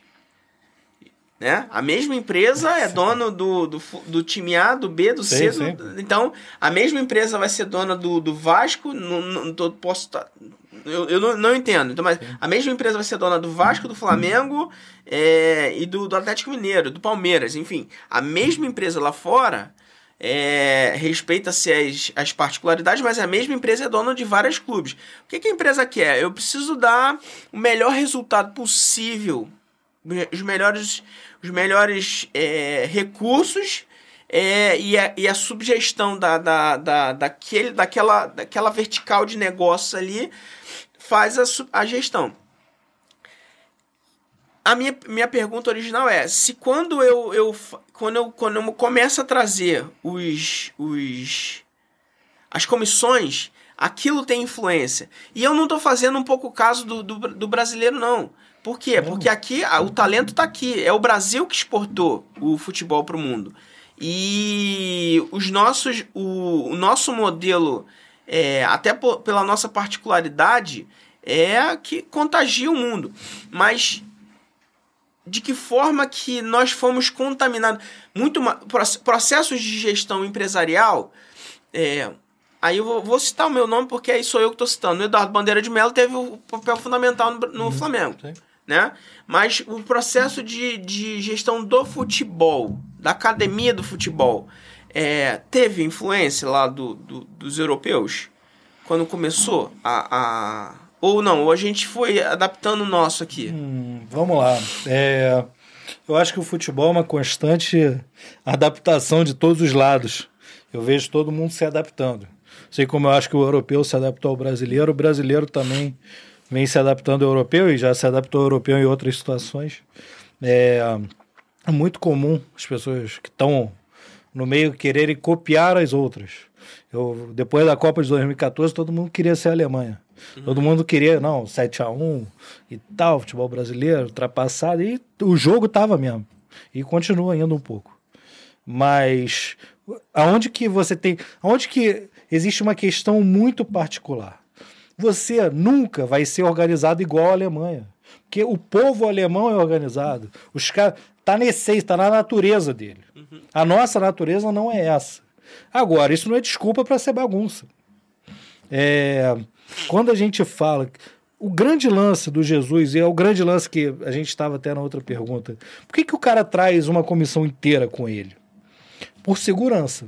O cara precisa ter segurança de que o processo vai andar da maneira que ele quer. E ah, o clube não tem bons profissionais, tem ótimos profissionais, tem excelentes profissionais. Só que o cara tem um método de trabalho e para aquele método de trabalho ele quer ter a segurança que pô, quem está com ele vai fazer. O que, que acontece muitas vezes? O cara no Brasil, treinador brasileiro, geralmente vai para o clube com um auxiliar e um preparador no máximo um treinador de goleiros ou um analista, mas geralmente é, é o treinador e mais dois. Geralmente é isso. E aí ele chega numa comissão formada pelo clube. Existem clubes e clubes, como a gente falou. Existem clubes bem organizados e clubes que são uma bagunça. E aí você chega num clube em que a comissão não fala a mesma língua do treinador, quando tá ganhando, tá tudo certo. Mas na hora que perde, na hora que um resultado ruim, dois ruins, eu já vivi, já vi, pessoalmente.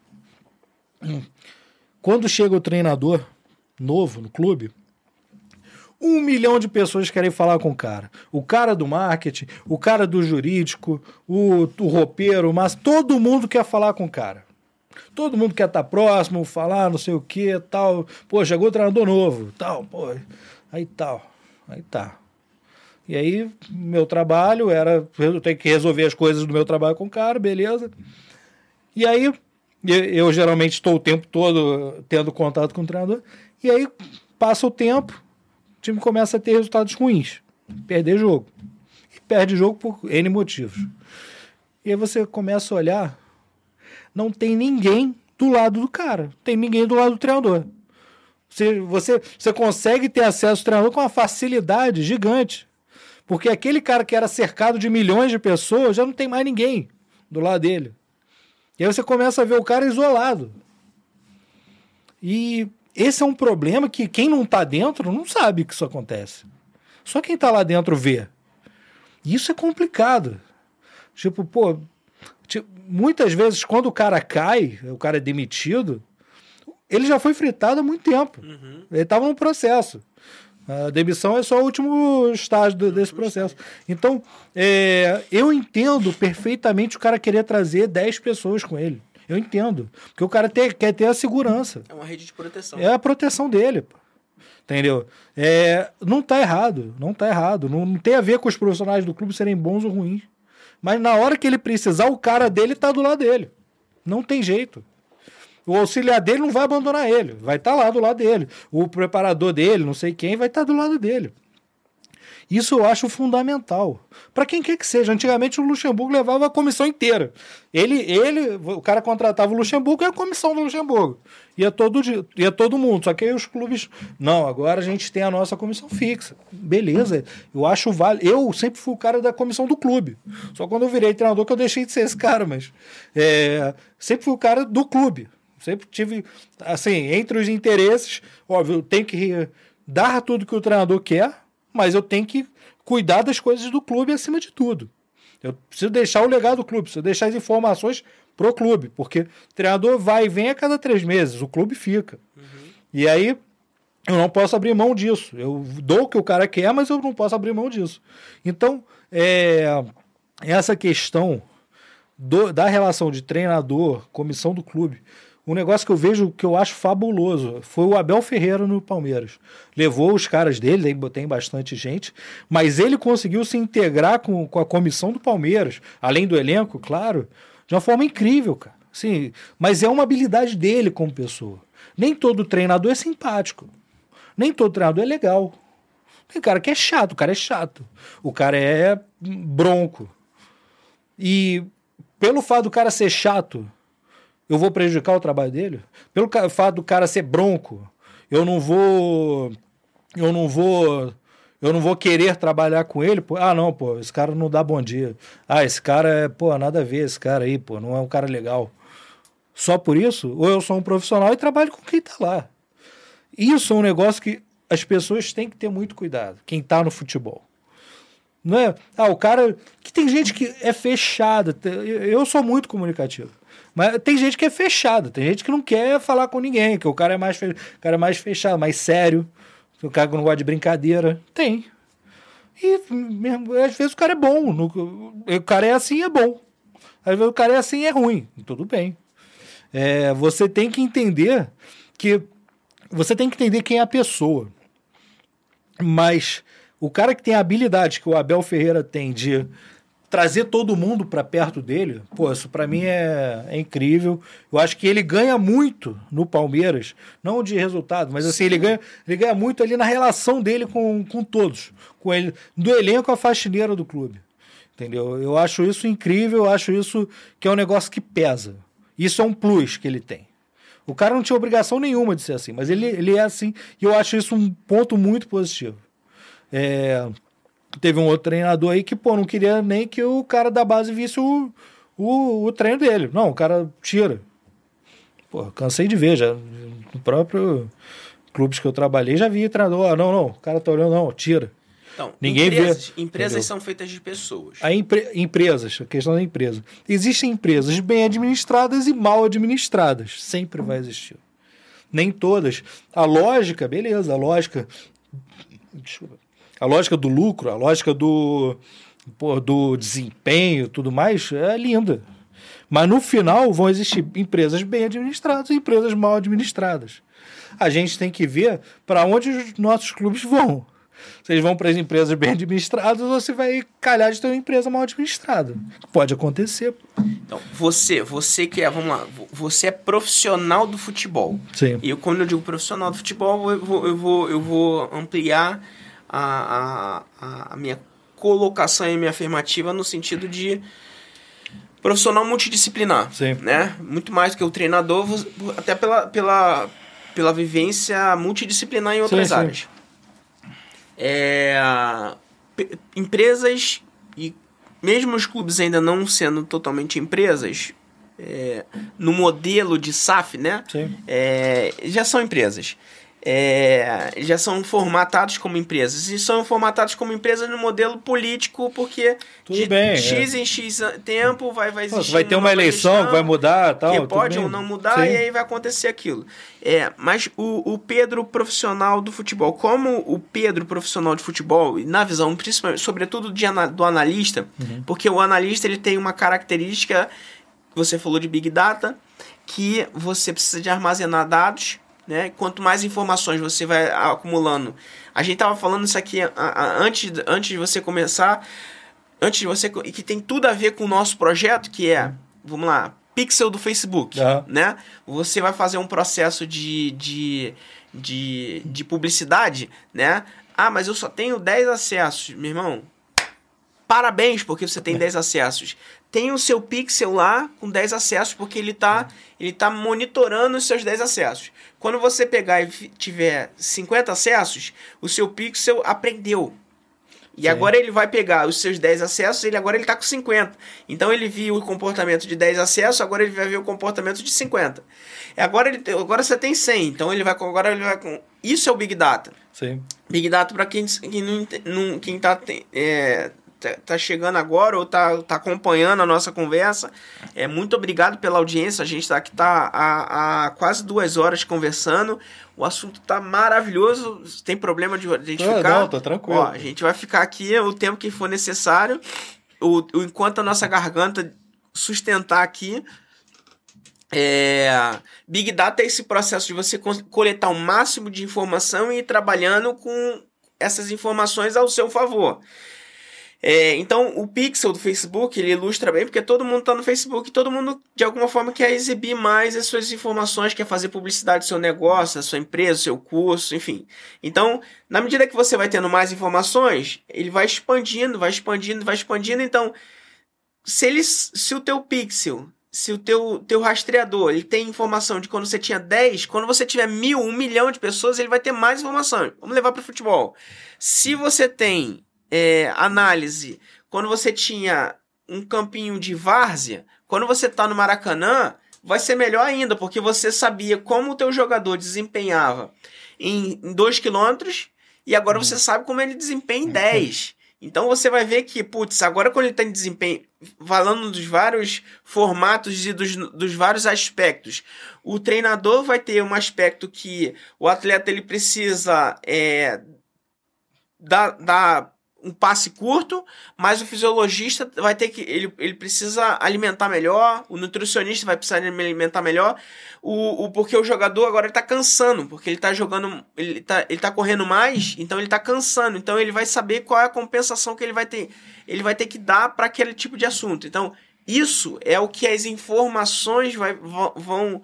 é, mo, é, é, o que as informações do Big Data, né? Ou que as informações táticas, as informações de uma análise é, vão, vão fornecer para o profissionais ou para os vários profissionais que estão envolvidos num, num, num, num clube, no sentido de of oferecer essas informações. Olha, o Bruno, quando ele está correndo pouco, ele, quando o Bruno está muito na, na, na, defensiva, o Bruno tem essa característica. Como o Bruno ele precisa é, dar um suporte para o ataque, o Bruno ele, ele ele já precisa de uma compensação, ele precisa, ele precisa é, hidratar um pouco melhor, hidratar mais, ou ele precisa de mais Gatorade, ele vai, enfim, ele, eu não sou do profissional, não, então nem, eu não tenho as informações. Que, assim, pô, se o Bruno subiu três vezes, ele precisa segurar uma para a bola subir do outro lado. Pois é. Porque senão ele não consegue, ele vai, ele vai, pô, vai ficar morto, descansado, não vai conseguir voltar mais. Então, pô, você tem que ter esse tipo de controle, isso é então, é básico. E são as informações que hoje todas são, são, são dados que.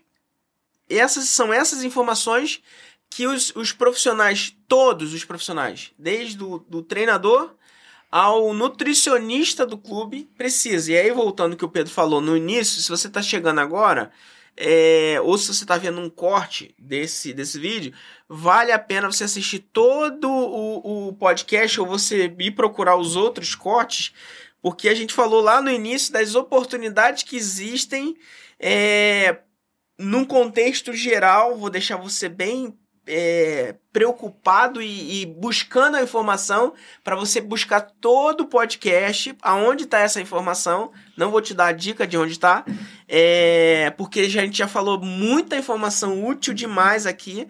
É, agora você vai ter que buscar no índice das nossas mais de quase duas horas de, de conversa das oportunidades que, se você é engenheiro, se você é advogado, se você gosta de futebol, tem espaço para você na análise na análise é, do futebol. É, e eu me perdi na porra da informação. Puta que pariu. Caralho. Bom, vamos lá. É... Me salva aí. Podcast, um dislexo é. Não dá certo, não. Vamos lá. É, a gente tem muita informação no futebol. Mas aquilo que a gente falou, Bruno, é, a comunicação é fundamental. No lance que eu falei do Abel Ferreira, o grande lance de, da relação dele é que ele gera uma comunicação muito boa com a comissão dele. Imagina se, por exemplo, ele está num clube em que o coordenador científico, ou fisiologista, ou quem quer que seja, coordenador de preparação física, quer barrar o jogador do treinador porque, ah, não, a CK está muito alta. Ah, porque não, o lactato, não sei o quê. Não, vamos dar uma segurada, porque a gente fez aqui o. A, o aquele negócio de calor lá. Aquele, aquele... Mapa de calor. É, não é mapa de calor, é o. Esqueci o nome agora. Deu branco. Mas aquela máquina que mostra como que tá o músculo, se o Uhum. músculo tá, tá, Sim, sim. tá, tá desgastado, se tá mais frio e tal. Que vê a temperatura, termo, não sei o quê. Uhum. Aí o cara olha lá, ah não, pô, vamos ter que segurar seu jogador pro jogo, vamos ter que tirar ele do jogo. Aí eu, primeira questão que eu, principalmente como treinador, tenho. Tá, precisa tirar do jogo? Não pode tirar do treino, não? Eu não posso poupar ele uma semana de treino, não? Botar ele no jogo, mas poupar uma semana aqui, dar uma segurada no treino dele. Ou tem que ser o jogo. Eu, entendo que, e realmente é, o peso do, do jogo é muito forte, a intensidade do jogo é muito forte. No futebol profissional dos grandes clubes, raramente a gente tem treinos de que são realmente aqui intensos. Uhum. Os treinos são mais leves, bem mais leves.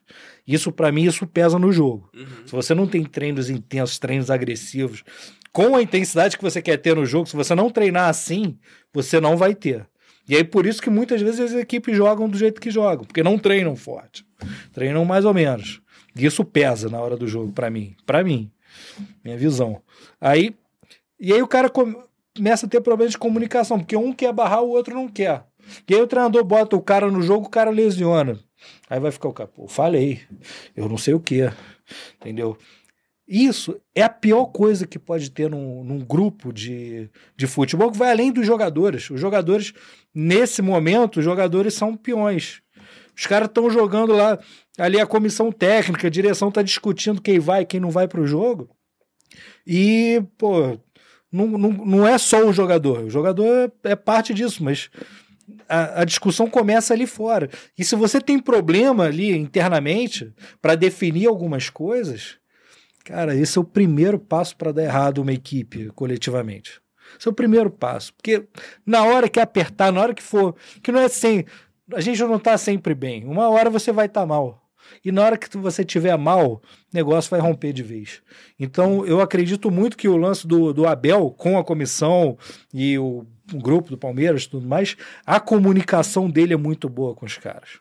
É impressão de fora, não tô lá dentro. É, eu acho que, por exemplo, o Jesus conseguiu ter essa comunicação muito boa internamente no Flamengo, com os jogadores e com a comissão, com a comissão que ficou com ele. Então, eu acho que isso pesa muito. É, E aí acho que cada trabalho tem sua particularidade, cada treinador, cada comissão técnica, cada clube, entendeu? É, vai ter o clube que o dirigente se mete mais, clube que o dirigente se mete menos. Tem clube que o dirigente se mete mais e se mete bem, clube que o dirigente se mete mais e se mete mal. Isso vai acontecer, entendeu? E aí quando a gente fala de empresa, quem tá ali, se a empresa vai ser bem ou mal gerida, pô, isso faz uma diferença imensa.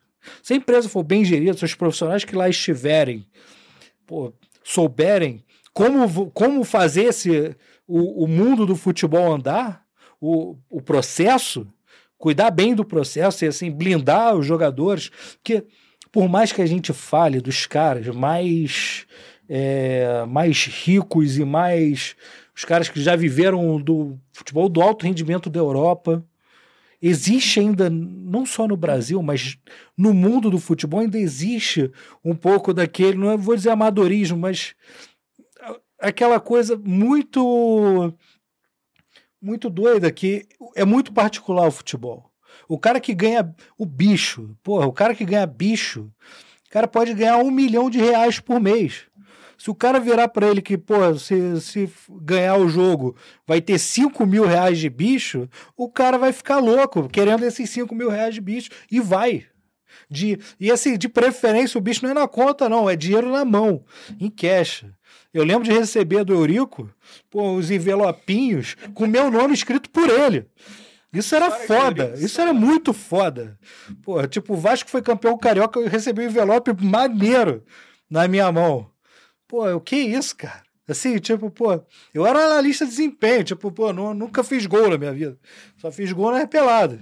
Mas assim, cara, é, imagina o jogador, assim, recebendo ali. E ele fazer questão de entregar e, pô, o negócio escrito por ele. Isso era foda. Assim, aqui, ó, Pedro, tá aqui, ó, toma, envelope aí e tal. Pô, parabéns aí tal, apertar a tua mão tal. Eu, Ele, ele dava ovo de Páscoa, pessoalmente, para os jogadores e para a comissão, para todo mundo. Cara, isso, óbvio, pô, ah, o Eurico, não sei o quê. E é, isso independe, isso pode ser o executivo. Gestão, gestão pode pessoas, ser um americano te entregando, irmão. Se o americano pessoas. chegar e te entregar isso, pô, vai te dar um negócio. Vai, é. porra, essa é relação é gestão de pessoas. Gestão de pessoas. Isso vai de empresa bem e mal administrada. Vai chegar ao lugar que, pô, você não vê os caras. Cadê? Cadê o. Pô, cadê o diretor? Cadê o fulano? Não vi. É. E aí? Se der merda, fudeu. Falo com quem? Se for legal, beleza, vai. Se for legal, vai indo. Mas se der merda, fudeu. Entendeu? Cara, olha, olha que maneiro. A gente Porra. tem um mangueirense assistindo desde o começo, que ele entrou aqui e falou assim: entrei pensando que seria uma série do carnaval e gostei bastante, até porque falei da Vila da Mangueira. Pô, só, Mangueira. Eu, eu sou pegar, Mangueira, hein? Falo mais, hein? pegar e falar aqui. Um abraço que, pra. Pô, começar a falar lá desde o início. Tá, tá. Um abraço pra todos da, da Mangueira. Sou fã do carnaval. Sou mangueirense desde os 12 anos, deixar claro. Pô. Porque, assim, é importante, ó, tá acompanhando desde o início, porque pegou e voltou lá no assunto desde o início. Um abraço da Mangueira também. Um abraço pro Carlos, teve aqui um bate-papo absurdo. Luan, qualidade absurda. Luan da Lobos. Deve ter, deve, deve ter teu parceiro também, Leonardo, um, um grande abraço aí. Peguei o linha do raciocínio do que eu tava falando, acho, né? Tomara. É, você tava falando sobre o Abel Sim. Palmeiras. E o que eu queria falar é o seguinte: é, a, a, a, você, os, os treinadores, treinadores, comissão técnica, se é, do, se é de fora do país ou se é, se é daqui de dentro, é, se, é, se é brasileiro, se é estrangeiro, não importa. É, porque eles também trazem. Quem, o brasileiro também traz a sua própria comissão, até por conta desse processo Já, de, Tem de bons e ruins. é, jeito. E você tem no futebol essa questão de do futebol ser movido por. por pela questão da, da, da, das próximas eleições, sobre, sobretudo. Então não tem como eu garantir uma, uma sobrevivência de um, de um modelo de gestão e tudo mais. Mas pelo, pelo seu olhar profissional. É, a comissão de, de a, do a comissão do analista de desempenho. A comissão não, a, a, aquele time ali, o time que você já coordenou. Qual foi o maior time que você coordenou de, de equipe, de, de, de, analista de desempenho? Não, foi no Vasco, com 30, 30. pessoas. Então, esse time é. O, o, quando, quando o treinador sai, ou quando a comissão sai, é, ele sai carregando? Olha, tem não? alguns que levam. Tem alguns que levam. É, não, não foi o caso lá no Vasco, mas, é, por exemplo, um rapaz que está hoje na análise do profissional do Vasco, Lucas Verne, ele, ele, ele era o rapaz que era corretor. Ele era corretor de imóvel, fez faculdade comigo, só que ele foi para corretagem, que dava dinheiro, essas uhum. coisas. O cara faz educação física, pô, aquela coisa, ah, pô, mas tá dando dinheiro aqui, o cara vai. Então, pô, o Lucas, por exemplo, ele recebeu proposta para sair. Ele recebeu proposta de ir com um treinador para outro clube. Acabou que ele não foi, achou melhor ficar no Vasco, mas é, o cara recebeu proposta. E é, teve um, tem um outro que o Sandro, que hoje é, tá como auxiliar técnico do Zé Ricardo. O Sandro foi meu analista no Flamengo. Foi, eu tirei do Flamengo, levei para o Vasco. Na semana de um Vasco Flamengo, semifinal do Carioca, deu uma polêmica danada entre os clubes internamente levei ele, de, como tirando o Bebeto ali, danado, foi, o, foi meu Bebeto ali. eu fiz essa graça. Às vezes a gente vê polêmicas aí Eu fiz internamente, ninguém viu isso. Não, não, ninguém não, viu, mas eu fiz essa graça. Não é o jogador lá, não é. Ele era, é anali ele era analista do Flamengo, eu tirei ele na semana do Vasco Flamengo do Carioca. Ele fez o primeiro jogo pelo Flamengo, no segundo ele já estava no Vasco. e aí a gente eliminou o Flamengo naquele, naquele, naquele ano, 2015. Aí o Sandro, aí o Sandro tava, ele tava de novo no Flamengo como analista, e aí o Zé Ricardo chamou ele para ser auxiliar dele agora no profissional do Vasco. Ele saiu da análise do Flamengo, veio pro, com o Zé Ricardo pro Vasco. Fez de novo a mesma, mesma mudança. Ele vai Vasco, Flamengo, Vasco, Flamengo. A carreira dele é assim. Mas o Sandro, ele, pô, ele Ele hoje foi com o treinador, ele escolheu deixar de ser o cara do clube para ir com o treinador, entendeu? Pode ser que amanhã ou depois ele volte a ser um cara do, do clube? Pode, mas é, isso é normal, isso acontece, o treinador às vezes confia no cara e, pô, não, eu quero levar esse cara comigo, isso é normal. Isso acontece bastante até. Pô, tem um que hoje está no Atlético Mineiro, o Gustavo Nicolini, grande analista, o Gustavo, o Adilson Batista, onde ele ia, levava o Gustavo, depois é, passou a ter outras oportunidades, mas assim, o treinador, cara, trabalhei com você, gostei de você e, pô, quero você comigo. Isso acontece. Passa, e geralmente, vamos lá, vamos falar o português, claro. O cara que vai com o treinador ganha muito mais do que o cara do clube. Esse é o uhum. primeiro ponto. Isso pesa muito, entendeu? Por mais que o cara às vezes trabalhe menos tempo, mas o cara o que ele vai ganhar em três meses, ele levaria dois anos para ganhar. Às vezes acontece, entendeu? E aí, vamos lá. Aí uma, aí uma pergunta minha como TI. Uhum. Né? Eu Sim. sou da área de TI. É, tenho, tenho uma empresa de TI. É, já seria para mim uma. uma. uma já, já, já, já, já bateria no meu compliance aqui de, de cara.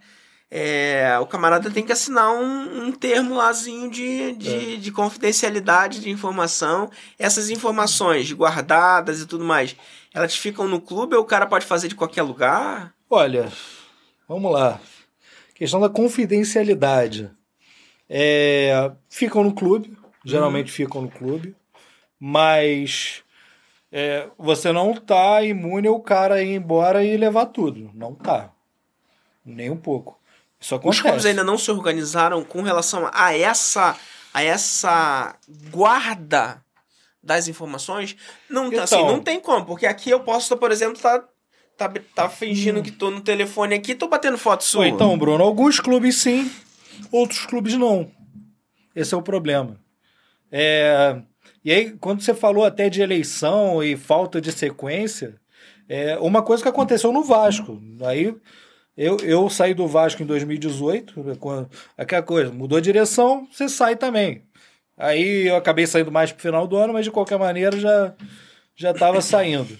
É, quando quando eu é, quando muda a direção, quando saiu do Eurico pro Campelo, mudou tudo. Tudo. Absolutamente tudo. Não tinha nada, nada. Os caras pegaram assim, não queremos nada que era feito antes. E mudou tudo. Para melhor, para pior. Ah, vou falar, para mim, para mim, para mim eu acho que mudou para pior. A gente vê. Uhum. Mas, de qualquer maneira, é... mudou. O cara mudou tudo. E aí você não tem sequência. Que, por exemplo, no caso do Vasco, é por exemplo, o Vasco veio de Dinamite, aí Eurico, Campelo, Salgado, não tem sequência os trabalhos. E muda tudo. Tipo assim, o Vasco, ano passado, o Vasco, ah, o Alexandre Pássaro era o cara do futebol. Alexandre Pássaro, ah, o futebol não subiu. Simplesmente o futebol o Vasco não subiu para a Série A. Aí, pô, o que que fez? O que que o Vasco fez? Mandou todo mundo embora de novo. Entendeu? Jogador, direção, não sei o que, mandou todo mundo embora. Muda tudo de novo. Cadê a sequência? Como é que você vai ter resultados bons? Aí a questão de gestão que a gente estava falando. Como é que vai ter resultados se você não tem sequência de nada? Não é de treinador. Não é do jogo. Você não tem sequência de nada. É do analista, é do, pra... é... é... do preparador físico, é do fisioterapeuta. Não tem de nada. Até Muda tudo. que a nova, a nova comissão técnica que seja, é. ela já tenha. Comissão pode ser ótimo, os caras podem ser fodas. Mas o cara chegar lá, tudo novo. O cara tem que entender, o cara tem que entender onde está pisando, isso leva tempo. Os processos que a gente criou de análise lá no Vasco, para eu alinhar os processos, eu vou te falar, eu levei quase três anos para ter um negócio redondo, para eu olhar para o negócio, tá pronto. Agora sim tá pronto. Um ano, meu primeiro ano, a análise individual que a gente criou, que a gente criou lá do zero, pô, diferente de todo mundo, de qualquer software de análise tal, que, pô, a gente pegava as ações determinantes do jogo, era mais de 200, eram mais de 300 ações por jogo. Que a gente pegava ali vídeo, lance a lance, categorizando. Esse lance foi, pô, muito bom, esse lance foi ruim, esse lance foi mais ou menos. O impacto desse lance no jogo. Isso, a gente levava oito horas para fazer um jogo. Então, tem uma pergunta e, sobre isso aqui. Então, mas só para esse Completo. processo, para alinhar, para criar esse processo do zero, Pra, cara, a gente tem um método de análise nosso. Eu levei um ano para criar, um ano para validar, e aí no terceiro ano, beleza, tá pronto. Já alteramos o que precisava alterar, tá pronto. Levei três anos para fazer um negócio foda. O negócio era foda. Eu, a gente vai ver nos nossos cursos aqui um pouco sobre isso e vão ver até, tem até um curso nosso de análise que vê 100% disso, como é feito. Mas, de qualquer maneira, esse essa questão de você criar. E eu estou falando do meu de análise. O cara da gestão tem os processos dele, o cara da captação, o cara da fisioterapia, da, da med... o médico, todo mundo tem que criar processo. Ah, não, não peixe, não um negócio pô, pronto. Ah, cheguei aqui, ó, já tenho aqui pronto. Você precisa criar, cara. Você precisa adaptar a realidade que você tem, entendeu?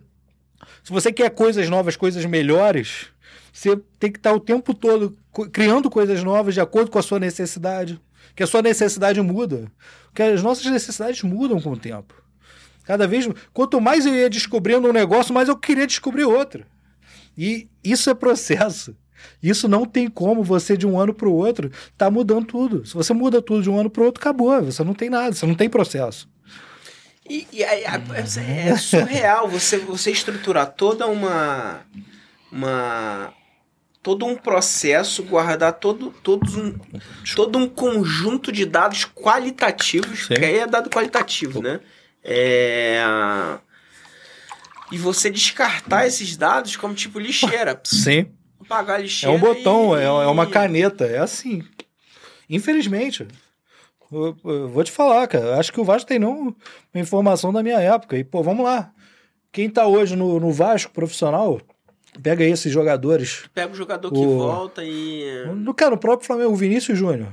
Eu vi o Vinícius no sub-13, no sub-11 do Flamengo. Sub-11, era criança. Ele ainda não era o principal do time na época. No 13 ele virou o principal do você time. Você pegou e falou. O, o, os, os, os, jogadores do sub Se você não acompanha esses caras. Já, eles já são analisados assim? São, são, são. Hoje até a sub-6 é, é analisado. É. Hoje o garoto que joga futsal com 6 anos é analisado.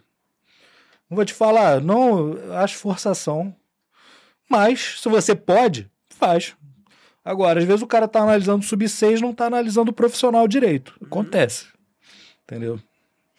E aí, eu tenho uma pergunta aqui na, na, na da, que veio da internet. É, os jogadores, eles são. É, é, é, vamos lá. É, é uma pessoa analisando cada jogador ou é o, o tem uma pessoa para analisar é tudo ou é o individual? Não, vamos lá. Não, não é um para cada jogador. Geralmente você tem um cara que cuida mais da parte individual, você tem outro que cuida mais da parte coletiva. Uhum. Entendeu? É, aí você tem um cara que olha todos os jogadores, ele mapeia, é o cara que vai ter informação de todos os seus jogadores ali do elenco. Como é que tá o rendimento, e você vai ter, vai ter lá o banco de dados, onde você acompanha o, se está tá melhorando, se está piorando, se, se tem queda de rendimento, entendeu? o que, que ele está fazendo bem, o que, que ele faz mal. É, é, fundamental, Bruno, você saber o que, que o cara faz bem, o que, que o cara faz mal. Eu, o negócio, a gente até brincava lá, eu e o rapaz que trabalhava comigo, o Alberto, cara, o Nenê pegava a bola no jogo, a gente sabia que ele ia fazer uma gracinha. Tipo, ele vai querer dar um driblinho, ele vai querer dar uma puxadinha, vai fazer. Porque a gente via todos os lances dele. Todos os lances que o cara pegava na bola, ou que ele não pegava, mas ele tinha uma influência no lance, a gente sabia o que, que ele estava fazendo naquele momento. Pô, esse cara aqui ele pressiona. Pô, fulano de tal, fulano de tal, beleza. Ele não é, mas esse cara pressiona. Nenhum outro pressiona, esse cara pressiona. E isso você vai vendo o que, que cada um faz, qual, o que, que o cara faz bem, o que, que o cara faz mal, o que, que o cara faz muito, o que, que o cara faz pouco. Isso é básico. Eu não sei se todos pegam isso direito.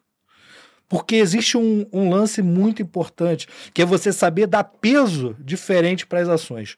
Um chute não é igual ao outro. Um chute, um chute forte para fora pode ser perigoso.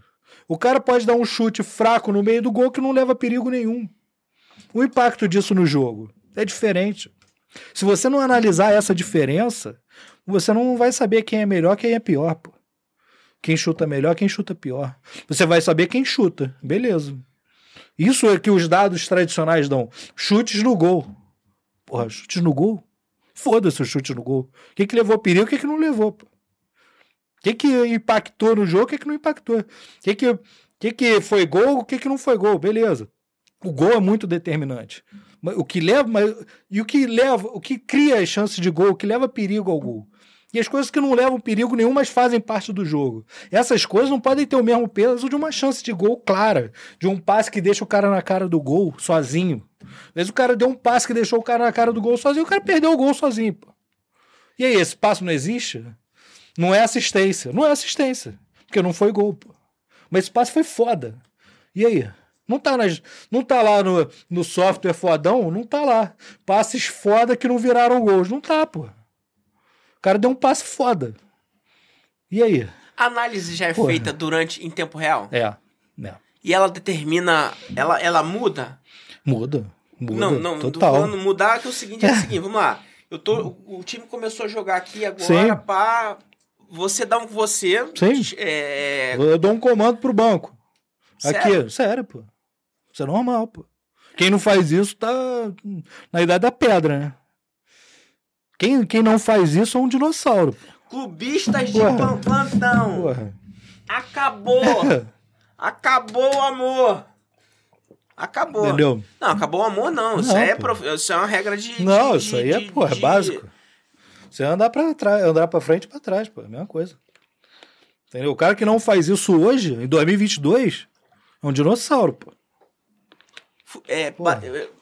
O jogo, Ainda mais com jogo... a FIFA permitindo você ter comunicação com o banco. Antes era proibido. Teve um período que era proibido. Antes era permitido, foi proibido e liberou, liberou geral agora. Você pode se comunicar com o banco. O, por exemplo, pênalti. Partida foi para os pênaltis. Pênalti, assim, pênalti, pô, desde que eu entrei na análise, para mim, pênalti é sagrado. Você tem que ter todos os pênaltis possíveis do, do de qualquer jogador que está em campo. Tipo, o reserva eu tenho que ter os pênaltis do reserva. O que, que acontece geralmente? O, o treinador de goleiros e o goleiro, ou, ou, no dia do jogo, geralmente no dia do jogo, no hotel, ele pega, mostra os pênaltis dos caras pro, pro goleiro. Eu acho legal. Antes do jogo, volta a mostrar. Geralmente os principais batedores tal. Mas existe uma coisa que para mim é foda. E eu, assim, o goleiro, ele vai pular para onde ele quiser na hora. Uhum. Se ele uhum. tiver o, o insight dele, que pô, ele não vai bater naquele lado, ele vai bater no outro, e resolver bater no outro, resolver. Todo, ele tem todo o direito. Porque quem tá ali é ele, não sou eu, não é o treinador de goleiro, não é ninguém. É ele, é o goleiro. Ele tem essa autonomia e ele tem que ter essa autonomia. Mas ele tem que ter informação. Ó, o cara bate mais pênalti desse lado. Pô, peguei 10 lances, o cara bateu 5 aqui, 5 aqui. Quais que foram mais determinantes? Quais que o jogo tava tava o jogo na hora que o jogo aperta, o cara bate mais de um lado ou do outro. Não, bate mais nesse aqui. Então, porra, tendência na hora que o jogo tá apertado é ser nesse daqui. O Gabigol, o Gabigol é o cara que, pô, espera o goleiro tomar a decisão antes de bater. Ele bate dos dois lados. Ele bate em qualquer lugar mas ele vai esperar você tomar a decisão. Tentar ilustrar aqui, por Entendeu? exemplo. É uma isso, isso, isso é um negócio que estudo de pênalti, de falta, de que o cara não vê só pênalti, o cara vê pênalti, falta, vê escanteio, vê, vê as, as oportunidades de gol, entendeu? Dos principais jogadores da, da equipe. Os, eles têm bastante informação. Hoje em dia, o jogador recebe muita informação. Uhum. Muita. Realmente muita informação. E quanto mais qualificado for, melhor uma, assim, ilustrar uma informação que, que você pega, eu acho que foi o Flamengo final, né? Flamengo Palmeiras, que Atlético, que porra, foram 10 10 cobranças e até no final a, a, ali, vamos lá, você aí, vamos lá. jogo. Calma aí, antes disso. O goleiro, pô, tá lá no calor do jogo, não necessariamente ele vai lembrar de todos os pênaltis. Um negócio que eu vi, que eu achei muito maneiro, um negócio simples, cara. O cara colou lá com um papel onde cada um batia o pênalti. No, colou na garrafinha dele com um papel onde cada um batia o pênalti. Eu achei simples e foda. Foda, é foda, porra. Entendeu? Cara, você não tem como lembrar, você é um ser humano, cara. Porra, mas não, mas aí, Se eu falar com você agora, for no banheiro e voltar, eu esqueci o que, que eu falei, pô. Porra, isso é muito Entendeu? maneiro.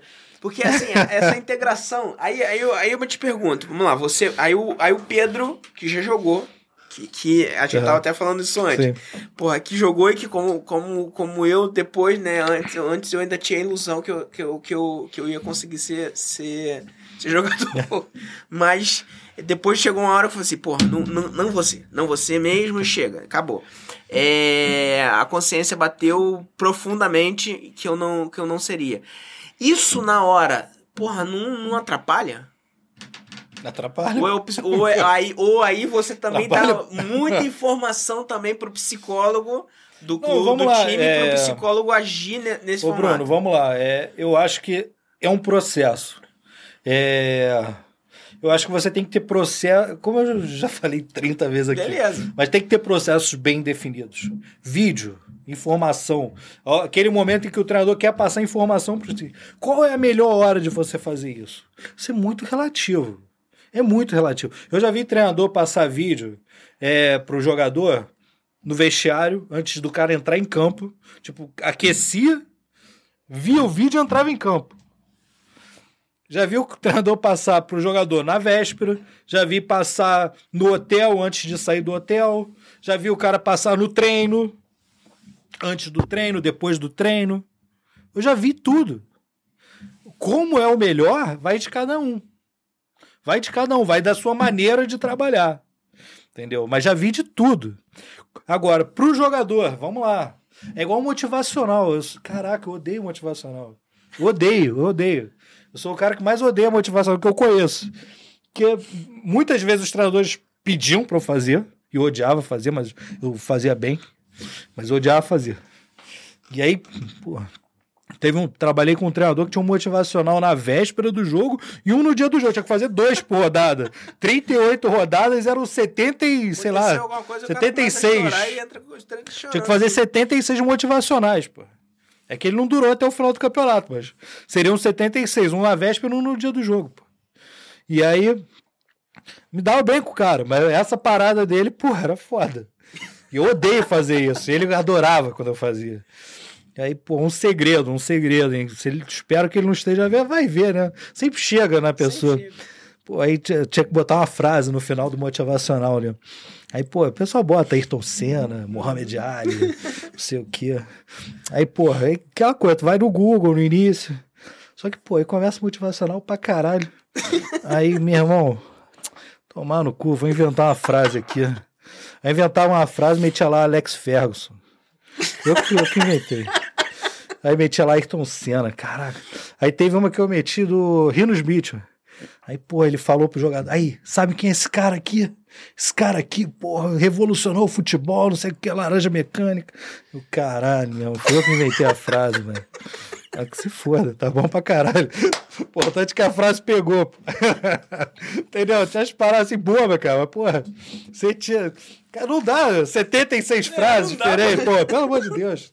Tem pô, sem condição, tá maluco, pô. pô que, já ficava louco de fazer o vídeo, a gente já tinha que pegar a frase. Eu comecei a inventar, inventava as frases.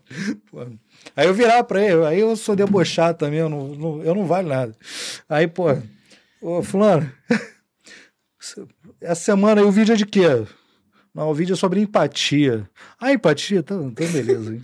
Vou lavar uma frase sobre empatia. Era muito Pedro, filho da puta. capítulo 2, versículo ah, 3. Isso aí era foda. Né? é.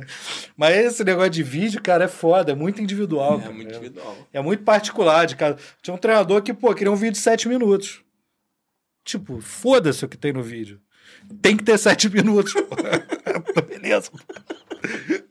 Eu tinha um treinador que a primeira imagem tinha que ser HD, Full HD. Isso não é mega que era difícil pra caralho você conseguir. Pô, do software que eu usava lá, pô, a imagem toda pixelizada lá, zoada. Eu tinha que ter a imagem, né? pô, é, é merda. Aí, mas tinha que ser em Full HD. e e aí, o... aí às vezes ele reclamava da narração, que, pô, na época o Alex Escobar tava narrando o jogo na Globo. Pô, a narração do Escobar era foda. aí, aí o cara, pô, não tem do Luiz Roberto, não? Ah, caralho. Pô, fala, liga pra Globo, Caralho. Reclama com a Globo, pô, que é o Escobar que tá narrando. aí, aí, detalhe, aí teve, porra, aí tinha umas paradas muito. Pô, não podia mostrar o, o adversário fazendo gol na gente. Mas às vezes tem que mostrar o lance, porque o lance que é, pô, alguém fez merda, porra. e tem que mostrar assim, tipo, pô, posicionamento ruim, cobertura, essas coisas. Pô, alguma coisa não tava legal, tinha que mostrar o lance. Não, não, mas, pô, não mostra a bola entrando. Te juro, a bola tava aqui, pá, corta, vai pro outro lance, que é isso.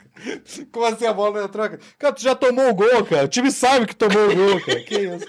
Não, mas não vai. Mais uma. Aí, pô, tava lá, mostrando vídeo do adversário. Tipo, ia jogar com o Atlético Paranaense. Aí, pô, aparecia assim no vídeo. Aí, pô, aí primeiro ele queria os cinco minutos, os cinco minutos iniciais corrido e depois os lances separados.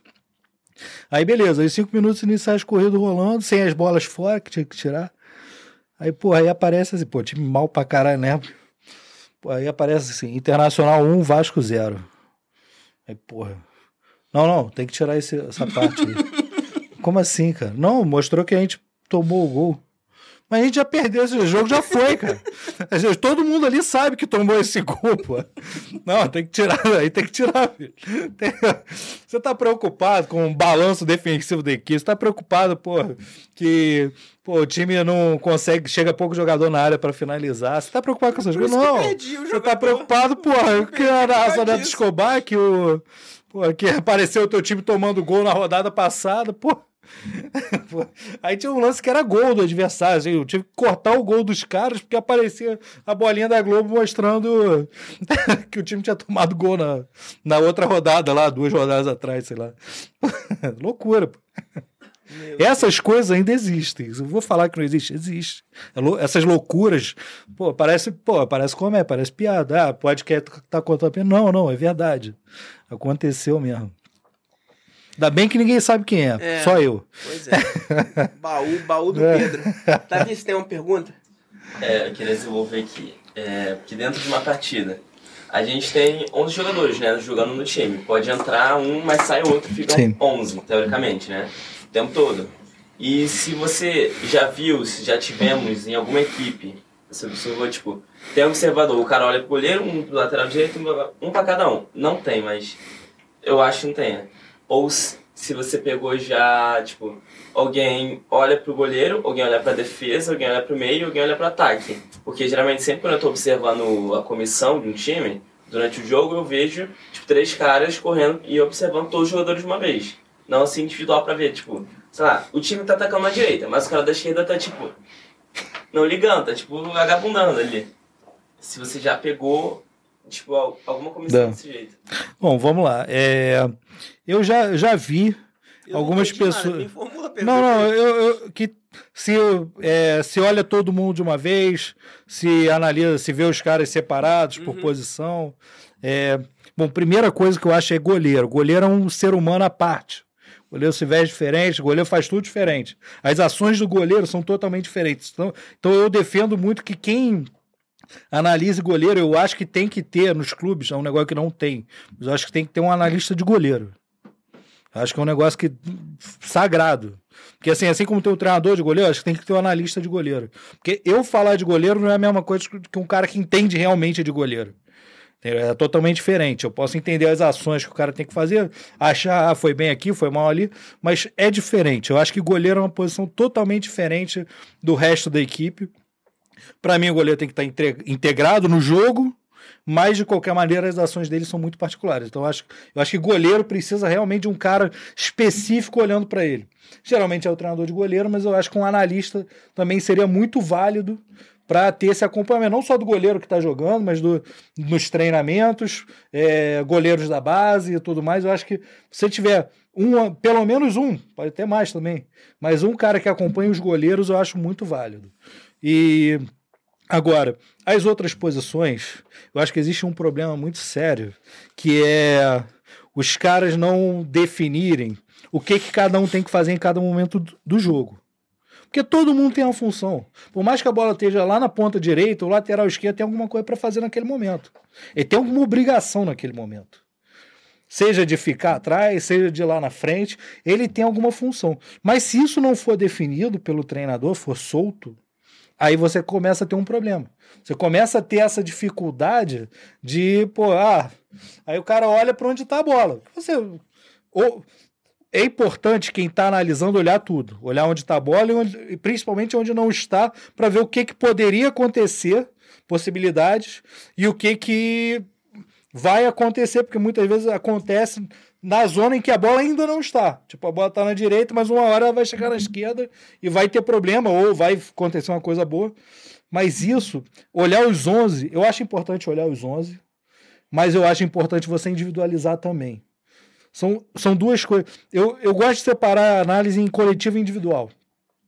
É, eu não vejo como o cara separar a defesa, meio e ataque, porque eles estão em interrelações o tempo inteiro. A bola tá, tá entre defesa e meio, entre meio e ataque, entre defesa e ataque, e vice-versa também. Às vezes a bola tá lá no ataque, já vem para defesa. Quando a bola contra-ataque, o atacante tem que voltar? Não tem. Aonde que ele tem que estar? Tá? Entendeu? Tudo isso, o tempo, os 90 minutos os caras têm funções para fazer. Cabe a saber se o treinador definiu essas funções ou não. Que na maioria das vezes os caras deixam solto. Ah, tem, tem, o cara tem três obrigações aqui, o resto deixa natureza. Eu não gosto. Eu gosto que o cara saiba o que tem que fazer em determinado. A bola tá aqui, meu irmão, você tem que estar tá posicionado aqui, você tem que estar tá cobrindo aqui, você tem que estar tá dando apoio, você tem que estar tá entrando na área. Eu, eu gosto, assim, eu sou assim. Mas tem os caras que, meu irmão, deixa. Ah, freedom, dá liberdade, beleza, pô. Mas é de cada um. Agora, o que não vai variar é o, se o posicionamento dele ou a ação que ele executou Seja o cara que está ali no centro do jogo, ou o cara que está fora ali do centro do jogo. Se a ação dele teve impacto, pô, se a ação dele teve impacto, dele, dele não estar tá bem posicionado, ou ele não retornar, ou ele retornar devagar, ou ele não pressionar a bola. Essas ações, independente de onde o cara esteja, está no centro ou fora do centro, elas vão pesar em algum momento. Entendeu? Fala. É, a minha opinião, tá? Sim. A minha opinião, é, eu acho o, o, jornalismo esportivo hoje, que existe na televisão, muito ruim. Eu acho, minha opinião. Não. Tá? Você acredita que se os, esses jornalistas esportivos, essa, essa galera comentarista, se eles, eles haveria necessidade deles fazerem, por exemplo, uma capacitação em analista, para poder falar coisas pertinentes ali? Vamos lá, eu, eu não digo nem analista, mas pelo menos de futebol. Quanto mais o cara estuda futebol, acho que melhor vai ser para a análise dele, para o comentário dele. A gente tem hoje na imprensa duas linhas que são divergentes. Existe a linha do cara que vai analisar, o cara que quer fazer uma análise mais, mais séria, mais fria, digamos, não vou dizer séria, mas é mais séria, mais fria sobre o jogo, como é que a equipe joga e tudo mais, os jogadores, o rendimento, essas coisas. E tem o cara que é entretenimento, que é o cara que não tá nem aí. Pô, se o cara é bom, os cara, o cara quer entretenimento, o cara quer falar besteira e, e pô, ganhar like e, e pô, ter audiência, pela audiência. Existe esse, esse nicho do jornalismo esportivo. E é um nicho que está muito forte, há muitos anos já. Então, eu, não dá para eu querer que o craque Neto é, faça uma análise fria sobre alguma coisa. Pô, não, o balanço do cara não foi bom. Não, não dá. Mas assim, é, aí tá o Pedrinho no Sport TV, o Pedrinho já é um cara que tem mais cuidado, já quer falar mais sobre o jogo e não sei o quê. Eu acho que é um processo, eu acho que tem alguns caras que estão indo nessa linha de analisar melhor o jogo, tem outros caras que são entretenimento, e tem uma galera que é mais também que não é nenhum nem outro, fica no meio do caminho ali que que fica que analisa muito o que aconteceu. Tipo, ah, o time tomou o gol. Pô, cansei de ver isso. Realmente o pessoal que tá ali, que não é nem jovem nem velho, às vezes é um pouco mais velho também. Aí o cara, ah, pô, não, o time tá bem, o time tá bem no jogo, tomou o gol. Não, mas você vê que o time tava mal. Pô, como assim, cara? Como assim, cara? O time só tomou o gol, o time tava bem, tomou o gol. virar, pô. então, Errou, o cara errou. tava pô. bem. Pô, a bola entrou, beleza. O cara bateu um escanteio, o cara ganhou a disputa, gol. Não, você vê que o outro time tava, já estava crescendo. Crescendo aonde, cara? E assim, essas coisas acontecem muito na TV. Muito, muito. O gol é brincadeira. O, comentário muda totalmente por causa do gol. Caraca, tipo, o jo- o jogo dane-se. É o gol que determina. Não fez gol é uma coisa. Tomou o gol é outra. Fez o gol, pô, não, o time tá bem, tá. Pô, o Brasil e. Agora, Brasil e Chile. Pô, tava 0x0, o Brasil tinha criado nada no jogo. Aí Neymar fez a jogada lá, foi pênalti, se não me engano. Aí pênalti, aí 1x0. Não, o Brasil vinha melhor. Que isso, cara? Pô, o Brasil fez nada, tinha feito nada no jogo. Aí uma jogada individual, o Neymar sofreu um pênalti. É, 1x0. Aí, o lance seguinte, 2x0, Vinícius Júnior lá. Aí, pô, não, Brasil, não sei o que. Que isso? Não, cara, não, calma, calma. Não, não foi isso. Não foi isso. O Brasil é melhor, muito melhor. É mil vezes melhor que o Chile. Mas, calma. O jogo não tava isso. Não era isso que tá acontecendo no jogo. O jogo tava, tava morno. O jogo não tava nem lá nem cá. Você não tava tomando muito perigo também. Mas não tava criando chances assim. Pô. Então, essas coisas, essas coisas assim de comentário é muito. É engraçado até assim. Se você parar para analisar, é engraçado. Os caras, eu acho, de verdade, os caras. É fundamental para quem quer estar no futebol, estudar futebol. Porque existe, ah, não, não estuda. Esquece isso de não estuda. A gente está no século 20, 21 em 2022. Então as coisas já mudaram. As pessoas, a informação é muito fácil. Todo mundo recebe informação de uma, uma velocidade incrível. Então, cara, não existe. Ah, não. Se o jogador. Não, não estudo tradicional. Não quero que o cara vá para uma sala de aula chata, fique um professor lá parado falando. Não. Mas o cara pode ter um cursinho desse online, porra, maneiro, diferente, que o cara aprende pra caramba. Isso, a educação mudou, tá mudando. Entendeu? Isso daqui é uma aula. Exatamente. Porra. O cara assiste isso aqui, o cara, alguma coisa o cara tá pegando. Eu, quando comecei a fazer curso de futebol, lá em 2007, aí no início, assim, nos primeiros quatro, cinco anos, cara, assim, eu, eu era tarado. O que tinha, eu fazia. Eu ia atrás, pô, curso de futebol, curso de futebol. Eu fui, eu fui fazer um curso no final, em Juiz de Fora, na garagem da avó de um cara que tava dando um curso de futebol, pô. Cara fez um curso na garagem da, da casa da avó dele. E eu já trabalhava no Flamengo, já era contratado. Fui parar lá, porque eu vi na internet, eu vi no Facebook. Caraca, maneiro, vou lá. Só que eu não sabia que era na garagem da avó, achei que era um lugar. Uma coisa. Fui parar na garagem da avó do cara mesmo. E falando de futebol, foi maneiro, assim, foi legal. Mas os cursos antigamente. É... Que que? Era foda. Porque o curso parecia o Arena Sport TV. Parecia o Kleber Machado com o José Maria de Aquino falando de futebol. Pô. O cara ia lá contava história, não, porque no meu time de 1984, meu time fazia isso, e, pô, e aí teve um jogador, não sei o quê. Pô, irmão, não tá aprendendo nada. Eu quero saber taticamente como é que eu monto um time, irmão. Como é que eu, como é que eu dou um treino? Pô, eu quero saber como é que. O que, que é tática? Tática é, é bolinha aqui, 4-3-3, 4. 1, 4, 2, 3, 1. É o quê? O que, que é tática? Eu queria aprender. E ninguém falava. E aí eu fui descobrindo que eu não falava porque eu não sabia mesmo. Porque se ele soubesse, ele falava, né? Que não sabia, não tinha isso definido. Era solto. E aí nisso eu acho que os portugueses deitaram nessa época nos brasileiros porque eles chegaram com literatura. Começaram a escrever, escrever muito, surfaram a onda do Mourinho, o Mourinho tava bombando, e aí, pô, literatura portuguesa, literatura. E aí começou a criar uma. Aqui no Brasil, começou a criar uma, uma resistência de quem era muito tradicional a que os portugueses falavam. Nem, o cara nem ouvia o que, que os caras estavam escrevendo, que nem, nem lia, nem nada.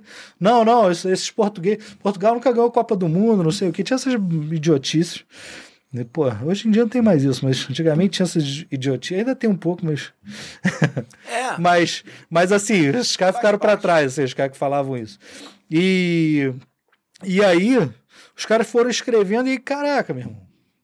Mas também não é mil maravilha, não, tá? Só deixar claro. Eu, pô, eu pô, me amarrar. Eu sou fã do Mourinho pra caralho. Não do estilo de jogo, não gosto do estilo de jogo dele, mas gosto dele, do personagem. Me amarro. E comprava, consumia tudo de periodização tática, Mourinho, Portugal, tudo que tinha. Eu ia para Portugal, comprava livro pra caralho, voltava cheio de livro porra, na mala. E. Só que assim, eles gostam de desmistificar as coisas, de quebrar paradigmas. Só que, pô, falta o passo a mais, sabe? Ele fica muito no conceito. O conceito é lindo. Só que na hora que você é, na hora da prática, tá, e aí como é que eu desenvolvo o meu treino de acordo? Pô, é você, de acordo com a sua ideia de jogo. Uhum. Pô, beleza, a ideia de jogo é minha, eu faço do meu jeito. Ou seja, ele, ele quebra mil paradigmas na tua cabeça e agora faz do teu jeito, pô. Entendeu? Óbvio, não dá algumas, dire... algumas diretrizes, mas, pô, faz do teu jeito, porque vai ser o teu modelo de jogo. O teu modelo de jogo é diferente do meu modelo de jogo. Ah, tá, valeu. Então o meu treino vai ser diferente do seu. Não tem, não tem uma fórmula. E eu acredito muito nisso. Só que as pessoas que estão consumindo, pô, e aí? Como é que eu monto um treino? Como é que eu. Como é que. Que, que é um princípio um subprincípio? Como é que eu desmembro no meu modelo essas diferentes dimensões do jogo? Entendeu? O que, é um treino de tensão? O que, que é um treino de velocidade? O que, que é um treino de resistência? Então essas coisas ficaram muitas perguntas. Eles quebraram muitos paradigmas, mas ficaram as perguntas. Hoje, eu acredito que as pessoas já conseguiram dar esse passo à frente, mas muita gente, quem, principalmente quem consome livro de futebol, sente falta desse algo a mais. Tá, como é que eu dou o treino? Pô, eu quero jogar assim. Como é que eu dou um treino para jogar assim? Entendeu? Isso, para mim, é, é, a, é a resposta da principal pergunta: como é que eu faço? Todo mundo quer saber como é que faz. Então, acho que, como professor, como profissional do futebol, tem obrigação de ajudar as pessoas a responderem essa pergunta. É, bom, acho que foi isso. Cara, eu te falo assim, na, em 2006, voltando lá no início, até para fazer um exercício de é, que, como, como eu fiz aquela pegadinha, Sim. a gente tava falando, a Carol nem tava aqui na frente. A gente, eu fiz uma, eu fiz uma colocação e aí um pessoal da, da Mangueira é, tava tá, tá assistindo ainda aqui a, e, e, voltou no, no item que foi, foi lá na frente. Lá no início, eu falei em 2006, eu tive a oportunidade, é, eu, eu fui no, eu tive no Maracanã e eu tive algum. Um, um, não sei se foi no Morumbi, foi em algum outro local que eu, que eu estive também. Que eu já, eu já tinha. Eu já eu acompanhei o processo de colocação de câmera. Sim. É, especial, fora as câmeras das, das emissoras, uhum. para que essas câmeras já faziam aquele. Principalmente o processo de, de acompanhamento da performance do, dos atletas para quanto que corre e tal, tudo, tal. tal porque tinham estavam instalando na época era um software se eu não me engano não sei se era italiano ou holandês era um negócio assim que tava tava instalando para poder pegar e fazer essa, esses esses acompanhamentos. Os clubes eles já têm licença para poder pegar da, das emissoras porque na época não tinha uhum. que eu me lembre pelo menos.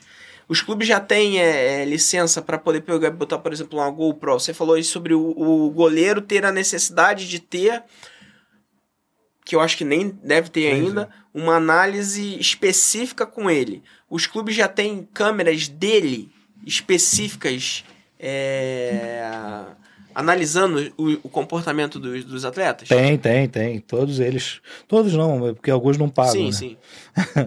Mas quem tem uma estrutura melhor, tal, quem tem uma condição melhor, já faz trabalho que o pessoal chama de traqueamento dos jogos uhum.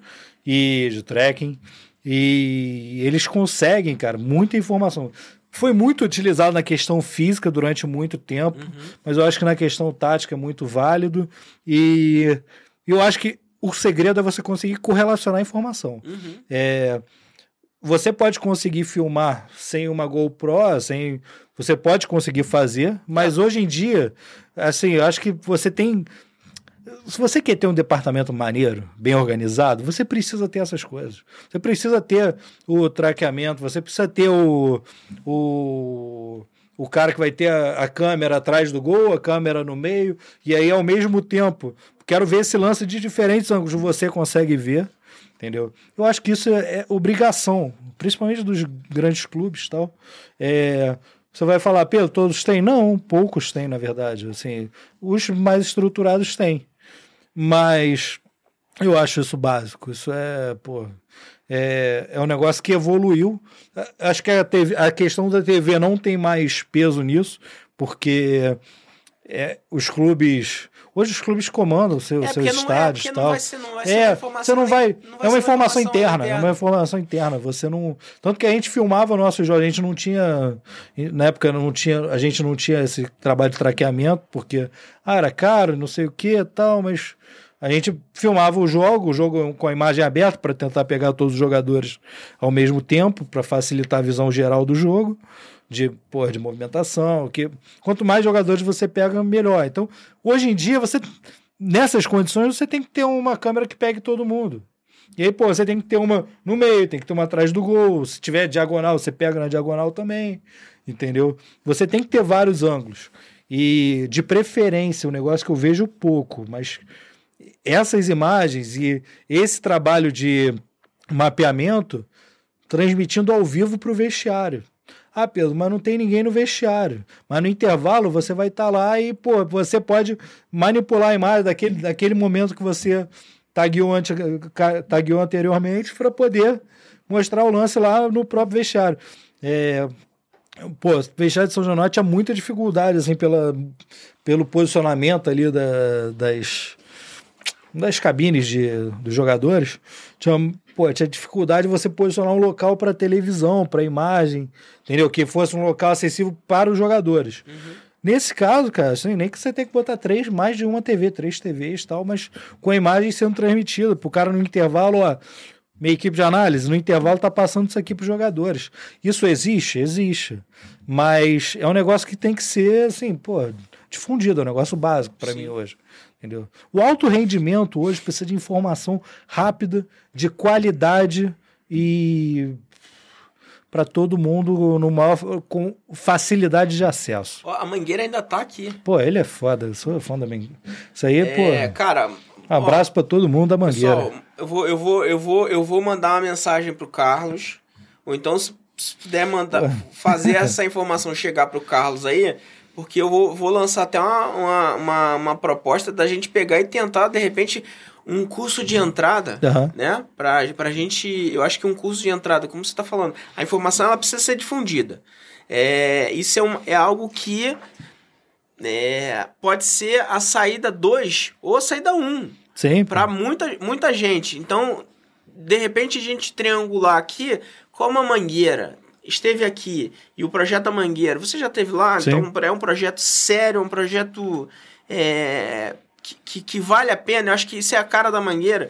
Vou tentar levar isso daqui para a Vila Olímpica para a gente poder pegar e, e, e enfim, fazer o, o, o, aquele projeto é, fortificar ainda mais Pô. e que, que saia grandes analistas lá na, na Vila Olímpica, quem, quem, quem, quem dera, né? Ô, Bruno, vamos lá, qualquer um pode ser analista, Bruno. Qualquer um. Vendedor de mate na praia pode ser analista, irmão. Tem algum curso Entendeu? de saída? O cara só precisa ter uma oportunidade. A gente tem na. na, na, na, na é CIA, companhia. No CIA. É, no é Centro de Inteligência e Análise. Tá, no CIA. A gente tem um, é. um algum curso de saída, algum curso pra. Pra gente... análise? Tem. Pô. É, mas algum curso assim, tiro tem? rápido. Aqui, pra... Tá. Tudo, aula gravada já online, é. rapidinho. Tem curso, nosso curso de análise de desempenho com o Alberto Tenan. Alberto Tenan, fenômeno da análise. Porra, melhor analista que eu já trabalhei em qualquer clube, assim. Eu sei que, porra, tem gente chateada, mas Sim. ele é o número um, esquece. Beleza. Cara, o papo tá bom pra caralho. é, pergunta aí, Davi? Não? Vai se conter? Sério mesmo? É. Cara, eu tenho muitas perguntas, muitas vezes. Pode perguntar tá aí, duas, pode mandar. A gente já tá 2 horas e 30 aqui. Tá, eu tô tranquilo. É, se o pessoal tiver alguma pergunta aí online, pode fazer. Carol, quer fazer alguma pergunta? Só para me dar tempo aqui de processar o Big Data aqui, porque... Não, ó, eu tenho uma pontuação. Quando você tá falando disso de câmera em jogador, é, eu lembrei porque eles fazem algumas partidas... Então, né? olha só. Rende essa pergunta aí, porque o ar-condicionado tá frio. pode fazer. Pode falar, pode Era falar. falar contigo também, Eu mas banheiro. ele tava falando, né, porque, não sei se já viu, a MLS tem o Sim. jogo das estrelas. Aham. Aí, to- no Jogo das Estrelas, há uns 4 anos atrás, saiu um negócio que eles colocaram uma câmera no juiz, Sim. colocaram a câmera nos capitões do time das estrelas da MLS e do Real Madrid, que foi amistoso. Aí, é porque ele tava falando, né, tava perguntando se existia, eu Hum. lembrei disso. Que, tipo, na minha cabeça, eu não sei se ele tava falando dentro de um jogo ou do treino. Porque no treino eu já vi várias Sim. vezes. Até a GoPro em si. É... Mas, tipo, eu acho que ele queria entrar, porque eu vi uma pergunta no É. WhatsApp dele, de se era possível colocar dentro do esporte, dentro do jogo, É. não só o futebol, é câmera dentro dos jogadores. Dentro dos jogadores, não. Sim, é acoplado aos jogo jogadores. É muito violento, vamos dizer assim. É, não, e assim, é, se for na cabeça. Na cabeça não dá porque o cara precisa da cabeça para cabecear, mas. é, eu acho que com a tecnologia hoje ainda não dá. Um dia, quem sabe, cada vez mais as câmeras estão menores. De vezes pode vir na camisa dos caras, entendeu? De vezes pode vir. Mas isso é muito mais para entretenimento do que para o alto rendimento. Eu vejo mais, mais essa diferença. Você falou de uma câmera no juiz, cara, um negócio que eu acredito muito e hoje eu acho que só a CBF faz e não da maneira que eu penso que tem que ser feita. Assim, eu não sei o que que a CBF faz, mas eu tenho uma visão de como deveria ser feita a análise, análise da arbitragem, cara. Que é um negócio que os clubes são tarados em pegar erro de árbitro. Só que mais do que o erro, beleza, você tem que pegar o erro. Mas eu acho que você poderia analisar as características do árbitro, que tipo de falta ele marca, como que tipo de abordagem ele tem com o jogador, é, que tipo de lance ele deixa, deixa rolar, entendeu? E o peso de cada, de cada lance que ele marca. Eu acho que a análise de arbitragem é um negócio que também é outra área da análise que pô, pode evoluir, que eu acho que os clubes têm tudo para abraçar. Porque o que mais tem é dirigente querendo querendo a questão de ah, o juiz errou, pô, o pênalti, aí agora tem o VAR. Aí beleza, aí tem o VAR, não, o VAR diz se foi, se não foi. Algumas vezes é- até o próprio VAR é questionado pela decisão. Então, eu acho que muita já, já tive muitos treinadores que me pediam relatório de arbitragem, só que eu não sabia, pô, direito como fazer, então, pô, relatório de arbitragem. Que, pô, vamos lá, você tá no clube, você tá vendo um milhão de coisas. Aí, além desse, desse um milhão, tem, tem o relatório de arbitragem, mas eu acho que é uma área da análise que pode crescer, que pode se desenvolver. Na verdade, não é nem crescer porque mal existe, só tem na CBF, porque a CBF é quem cuida dos árbitros, mas é, eu acho que os clubes poderiam ter análise de arbitragem nos seus clubes. Isso seria Entendeu? bom. É, na TV, eles colocam, né, comentarista Sim, de sim. mas bem erroneamente.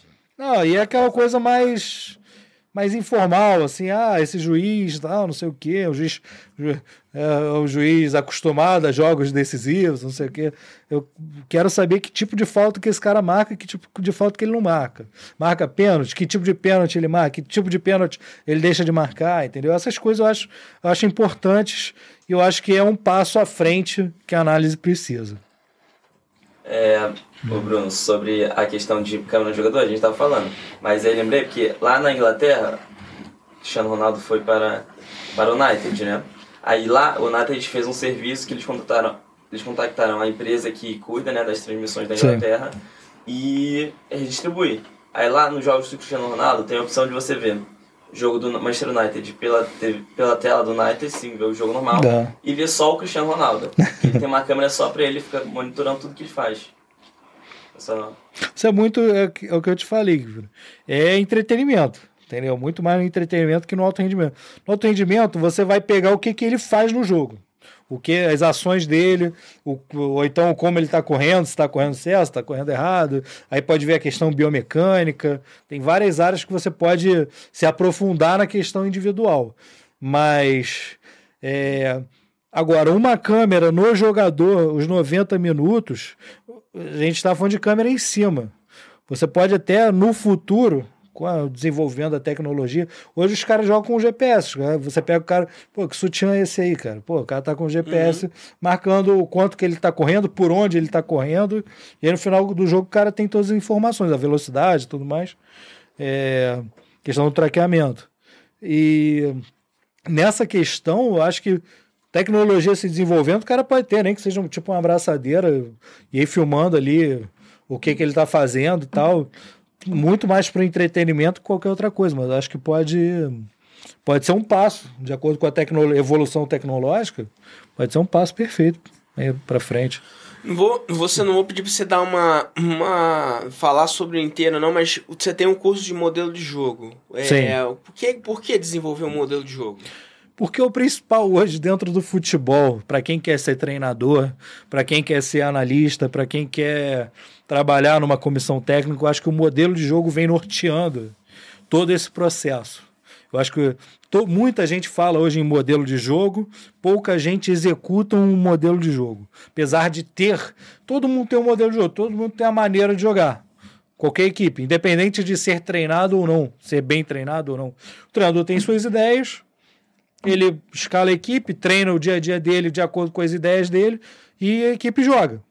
O jogo da equipe pode ser considerado um modelo de jogo. Mas o que, que eu quero? Eu quero que as pessoas entendam e tenham capacidade de aprender a desenvolver um modelo de jogo. Como é que eu desenvolvo um modelo de jogo? Como é que eu organizo as minhas ideias? Como é que eu é, relaciono com a comissão técnica, quais são os passos no treinamento para eu desenvolver um bom modelo de jogo, ou o, o, o, seu modelo de jogo, pode ser bom ou ruim, vai depender da sua execução. Mas quais são os caminhos para fazer isso? Como eu vou chegar ao jogo que eu pretendo? Esse é o grande lance. Então, acho que o modelo de jogo hoje, ele abrange não só o cara que quer ser treinador, que esse é o principal, mas todas as áreas envolvidas numa comissão técnica. E a direção também, porque vamos lá, hoje os clubes têm ou deveriam ter modelos de jogo pré-estabelecidos. Uhum. Teve uma onda aí que todo mundo queria jogar igual o Barcelona e ninguém jogava igual o Barcelona. Isso é fantástico. Todo não. O Barcelona não, vou dizer, de jogar, o Barcelona é o que menos jogava como Barcelona nessa época aí que todo mundo queria ser Barcelona. O último que vamos lá, né? O, o, bar, o modelo Barça, a escola Barça. A escola Barça foi o Guardiola, pô. Era o Cruyff, o Guardiola. Aí todo mundo pula o todo mundo pula o Vangal, todo mundo pula o Raika. Não, o Raika não é da escola, é a escola holandesa. Tá, mas aí, pô, porque joga no 4-3-3 a escola Barça, esse é o Não. O que determinou o modelo Barcelona foi o Guardiola. Pô. Entendeu? O Guardiola foi um peso imenso para essa construção da imagem, da, pô, da identidade, do, do modelo Barcelona de jogar. Tem, não, o, o modelo do Barcelona. Pô, o, o Valverde, o Coleman, tinham nada a ver com o modelo do Barcelona, pô. O outro, teve um outro treinador, esqueci o nome agora. Foi, foi depois, se não me engano, foi depois do Valverde, ficou pouco tempo também. Pô, do, é, esse rapaz foi do Bege.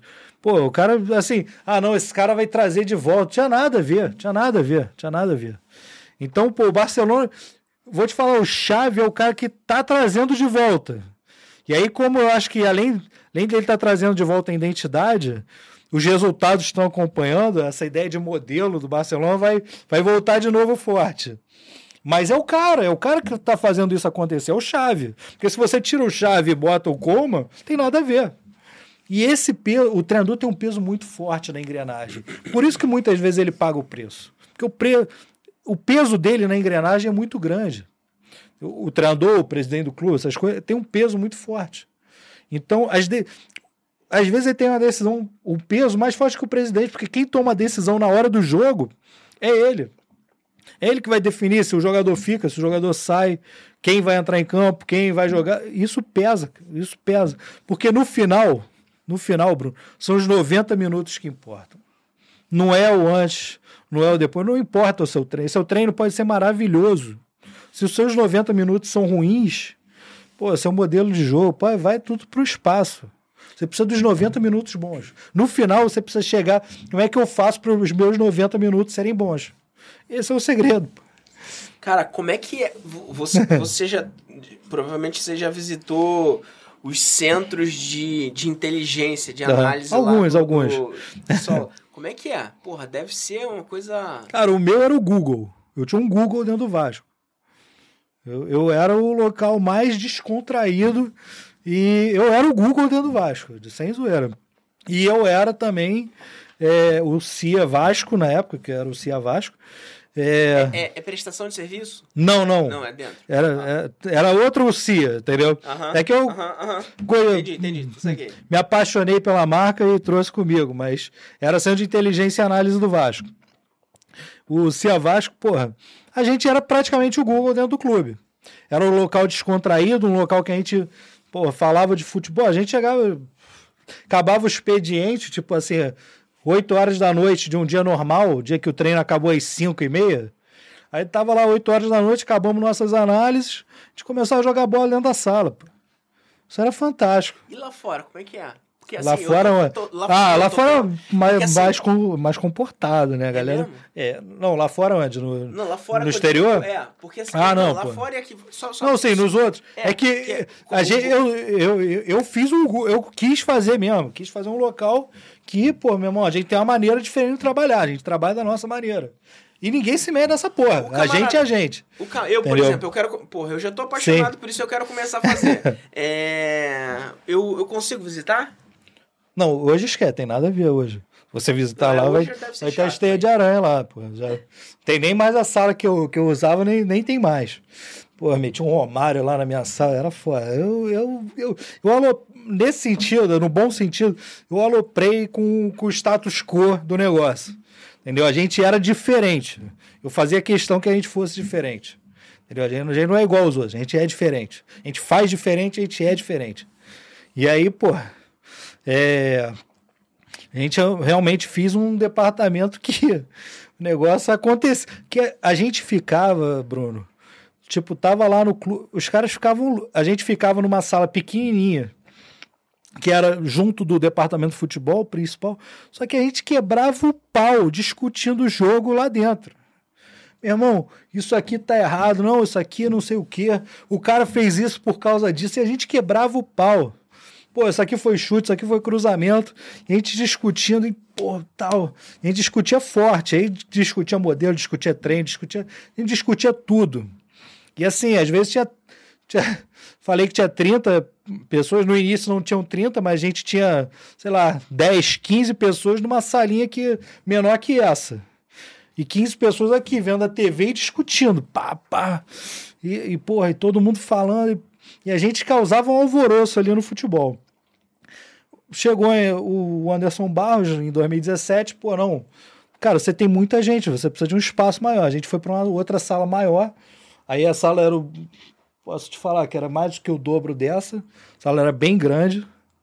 E aí a gente, pô, fez uma obra na sala, fez uns pavões ali na parede para ficar bonito tal. Coloquei meu Romário lá, porra, grandão Romário lá, foda. Aí, Não, porra. E, e, e o, o lá? oi? Não, não foi, mas o irmão dele. Pô, o irmão dele era fantástico, o Ronaldo. Ele tem um irmão que é a cara dele. Ele é idêntico ao aham, Romário. eu sei que é lá. O, pô, o Ronaldo, pô, ia lá, o Ronaldo, gente boa pra cá. Ele, Ronaldo é igual ao Romário, só é, é um pouqui- pouquinho mais fortinho, só Aham. isso. Ele é igual. Aí, pô, o Ronaldo ia lá, se divertia com a gente e tal, pô. Era maneiro, Valdir Bigode se amarrava, entendeu? Os caras os caras se amarravam lá na gente. Porque eu fico Mas, esses malucos porra, dentro de um os lugar caras se desse, amarram, se amarram. ser, porra, parque Porra, é o parque de diversão do cara, pô. Cara, acabava o treino, os caras iam lá. Iam lá visitar a gente. E aí, meu irmão, como é que tá? Tal, porra. E aí, porra, tinha hora que a gente estava sério vendo o jogo lá, discutindo, não sei o quê, mas, mas sempre tinha discu... O pior lugar para você ver jogo em paz era lá. O meu sonho era ter uma sala e ter uma sala reserva. Pro cara Pra ficar trabalhar, quieto, né? uma, uma dark room pro cara ver, o, ver jogo. Meu irmão, o cara vê sozinho, porque assim, muitas vezes o cara tinha que chegar no horário que tava todo mundo no treino e aí via tranquilo ali o jogo. Porque se chega na hora, na hora do tumulto que tinha muita gente lá, caralho, era foda. Assim, era bom pela troca, mas aí o cara, meu irmão, não consegue, não, não tinha como o cara, é, naquele momento, tá analisando o jogo. Não tinha, era o momento da discussão. E a gente tinha isso, tinha a hora da discussão, tinha a hora da análise, tinha, porra, a hora da resenha, a hora da, do jogo, a gente, pô, a gente fazia um paredão lá, botava uma bola lá, pá, pá. Pô, o pessoal do Vasco ficava. A gente saía de lá. Eu acabava o jogo de 9. De, agora é 9 e meia, antigamente era 9h45 o jogo, às vezes 10 horas. Acabava esse jogo, terminava quase meia-noite. Eu ficava de meia-noite às 6 da manhã, 6, 7 da manhã, analisando o jogo anterior, porra, com, com um analista meu do lado. Ficar a gente, nós dois lá, lance a lance, discutindo e fazendo. Isso era foda mesmo. A gente saía de lá de, de manhã, dia seguinte, aí de tarde tinha que estar no treino. Porra, isso era foda, isso era foda. Entendeu? E, e esse ambiente descontraído, eu achava que era fundamental para você ter para você ter um negócio funcionando, a, a, roda girando. Entendeu? Aí, óbvio, não é todo mundo que gosta desse tipo de ambiente, né? Mas, Sim. Mas a minha equipe, pô, negócio bombou. Aí vamos lá. Eu... E a gente produzia muito, Bruno, nessa, né, nessa brincadeira. Né, é, essa, eu acredito é, muito nisso é... como, como tudo. É, Entendeu? É, é um, o trabalho virou Porra, uma brincadeira. Exatamente, uma era um prazer imenso o cara ir para lá. Prazer entendeu? Às vezes o cara, o cara não estava escalado para ir lá, mas o cara ia lá porque queria estar tá lá com a gente, entendeu? Isso tinha direto. Isso é foda, isso é foda, entendeu? E você produzindo futebol, você, pô, falando o tempo todo de, pô, de alto rendimento aqui. Aí, pô, eu lembro que teve um. Chegou a indicação de um jogador que jogava no Esportivo Chaves, lá de Portugal. Aí, cara, porra, a gente parou lá. Aí o cara falou, porra, esse maluco é bom. Aí, porra. Aí o outro virou, não, pô, tu tá de sacanagem. Pô, esse cara é uma merda. Aí, não, pô, o maluco é bom. Ele faz isso, isso. Cara, esse cara. Aí, aí começou. Aí começou assim. Trocação. Era um e outro. Ou. Não, não, era, era a gente. A gente, não. Comissão. O papo é outro. O papo com a comissão é outro. É, a gente dava o parecer para a direção. Tipo, chegava o Anderson Barros, ó, esse cara aqui, ele faz isso.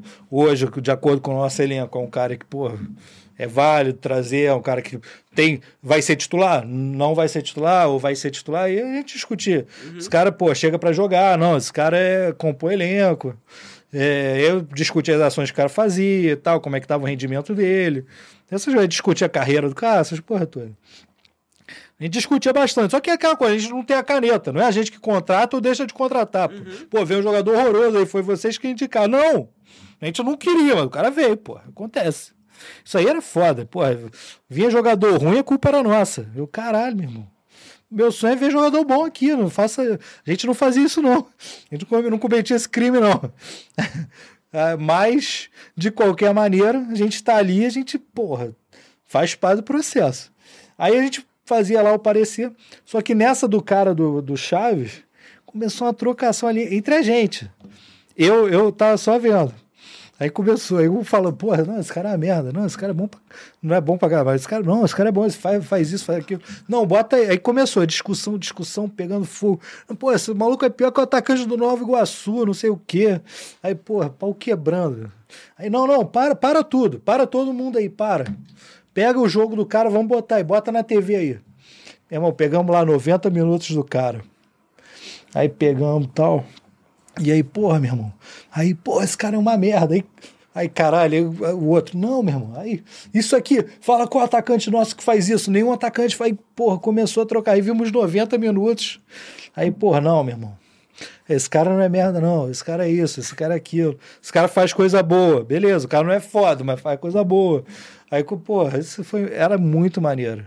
Entendeu? Tipo, pô, parou tudo. Tipo, parou todo mundo aqui, ó. Vamos, bota o jogo aí, vamos ver todo mundo agora. Agora todo mundo vai ver. Aí, pô, todo mundo viu, pô, fez o parecer. Aí, sem emoção, que o parecer tem que ser sem emoção. Você não pode estar emocionado, não. Pior coisa é analista emocionado. Analista que se apaixona por jogador, esquece, filho. Esquece, não pode. Não dá pra você cobrir. Então, não, vamos lá. Esquece. Você, vamos lá. O, o Davi vai querer. Fa... O Davi não. não o, é, o Davi vai querer fazer. Então tem que começar no outro time. se, se tu é Flamengo, tem que começar no Vasco. Eu comecei no Flamengo. Nada, nada de ser. Eu comecei no Flamengo. Né? Mas, mas, cara, assim, na boa, quando você vai trabalhar no seu clube, você. Oh, vamos lá, já, já falei, né? Eu sou Vasco. é.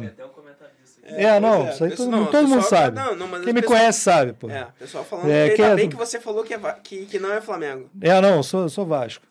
É, mas de qualquer maneira, independente. Quando você vai trabalhar, quando você trabalha no seu clube, ou no, em qualquer clube, é, cara, a última coisa que você é torcedor, a última coisa, a última, você é apaixonado, eu sou apaixonado, mas porra, a última coisa, quando eu tô ali, é tanto trabalho, é tanta coisa que você tem que estar tá preocupado, que você tem que estar. Tá... Cara, a última coisa que você pensa é, caraca, paixão, não sei o quê, ah, porra, aquele jogador tal, esquece. Esquece.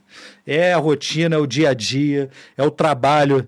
O trabalho te consome, cara. O trabalho te consome totalmente. E você tem que ser. Pô, o jogador te deu uma camisa. Já ganhei camisa, jogador. Caralho, não posso ter minha análise influenciar porque ganhou uma camisa, pô. Caralho, meu preço é uma camisa? Não, pô, esquece. Tu não tem preço. Tua análise não tem preço. Não tem, não tem como. Você não. Pô, já tive treinador que virava para mim no, no intervalo. Ei, boto esse ou boto aquele? E aí, tu vai, botar, vai falar para botar teu amigo? Amigo é o caralho mesmo. Tem que botar o melhor, pô. Melhor para aquele momento. Não tem jeito. É, vamos lá, vou começar, vou fazer o curso agora. Bruno, ou quem tá assistindo aqui, o amigo da Mangueira, o Luan. Pô, se o da Leonardo, Mangueira não fizer o curso é sacanagem. É, o pessoal vai começar a fazer o curso aqui e. Como é que fica? Eu, eu consigo fazer um estágio aí? Consegue, pô. Quer estagiar? A gente arruma um estágio para você. A gente tem uma oportunidade para quem tiver interesse começar aquela coisa, pô, Pedro, não tem acesso a clube, não sei como chegar em clube. Cara, a gente consegue um estágio para vocês na base do Bangu, a gente tem uma, uma relação muito boa de, de acesso a eles. E aí, quem quiser arrumar um estágio, uma oportunidade, a gente consegue essa oportunidade para quem tem interesse. Isso aí é isso é fundamental. E não só no Bangu, em outros clubes também, mas o Bangu a gente tem uma relação mais próxima. Você falou uma parada aqui no começo que foi que você não gosta de modelo, né? Porque modelo é uma parada que cada um tem que ter o seu. Mas como a gente, como o acesso tá muito legal e como a gente vai ter um acesso ainda maior depois, principalmente nas perguntas, você que a gente perdeu a linha aqui, é, e, o, e, o, e o clubismo vai, vai, clubismo não, clubismo, acho que o, o apaixonado pelo futebol vai descobrir uma, uma principalmente os mais, os mais, os mais jovens, né, é, vão descobrir uma, uma outra uma outra cadeia de oportunidade aí, eu estou aproveitando aqui para postar nas mídias aqui. É... Tu, tu, tu consegue mandar um modelo de, vamos lá, o, o camarada, que eu quero, como é que eu me apresento? Ou então a gente, como é que eu me apresento para modelinho básico? De, talvez como você, você, você não fez dessa forma, mas é, cinco dicas de como eu tenho que chegar naquele, no clube aqui da minha cidade. Cara, posso passar umas dicas. Posso passar umas dicas, porque cada um. Aquela questão que eu falo, cada um tem que ter o seu modelo, uhum. é porque quando você vai se apresentar em algum lugar, quando você vai para algum lugar, não adianta você pegar. É, ah, não, o, pô, o Pedro faz assim, deixa eu copiar o relatório do Pedro. Sim. Porque, não, assim, Pô, às vezes, beleza, pode se inspirar, não sei o quê, mas a questão não é essa. A questão é que quando você precisa se apresentar em algum lugar, precisa ser um pedaço de você aquilo ali. Você precisa saber passar o que você é e o que você quer. É basicamente isso.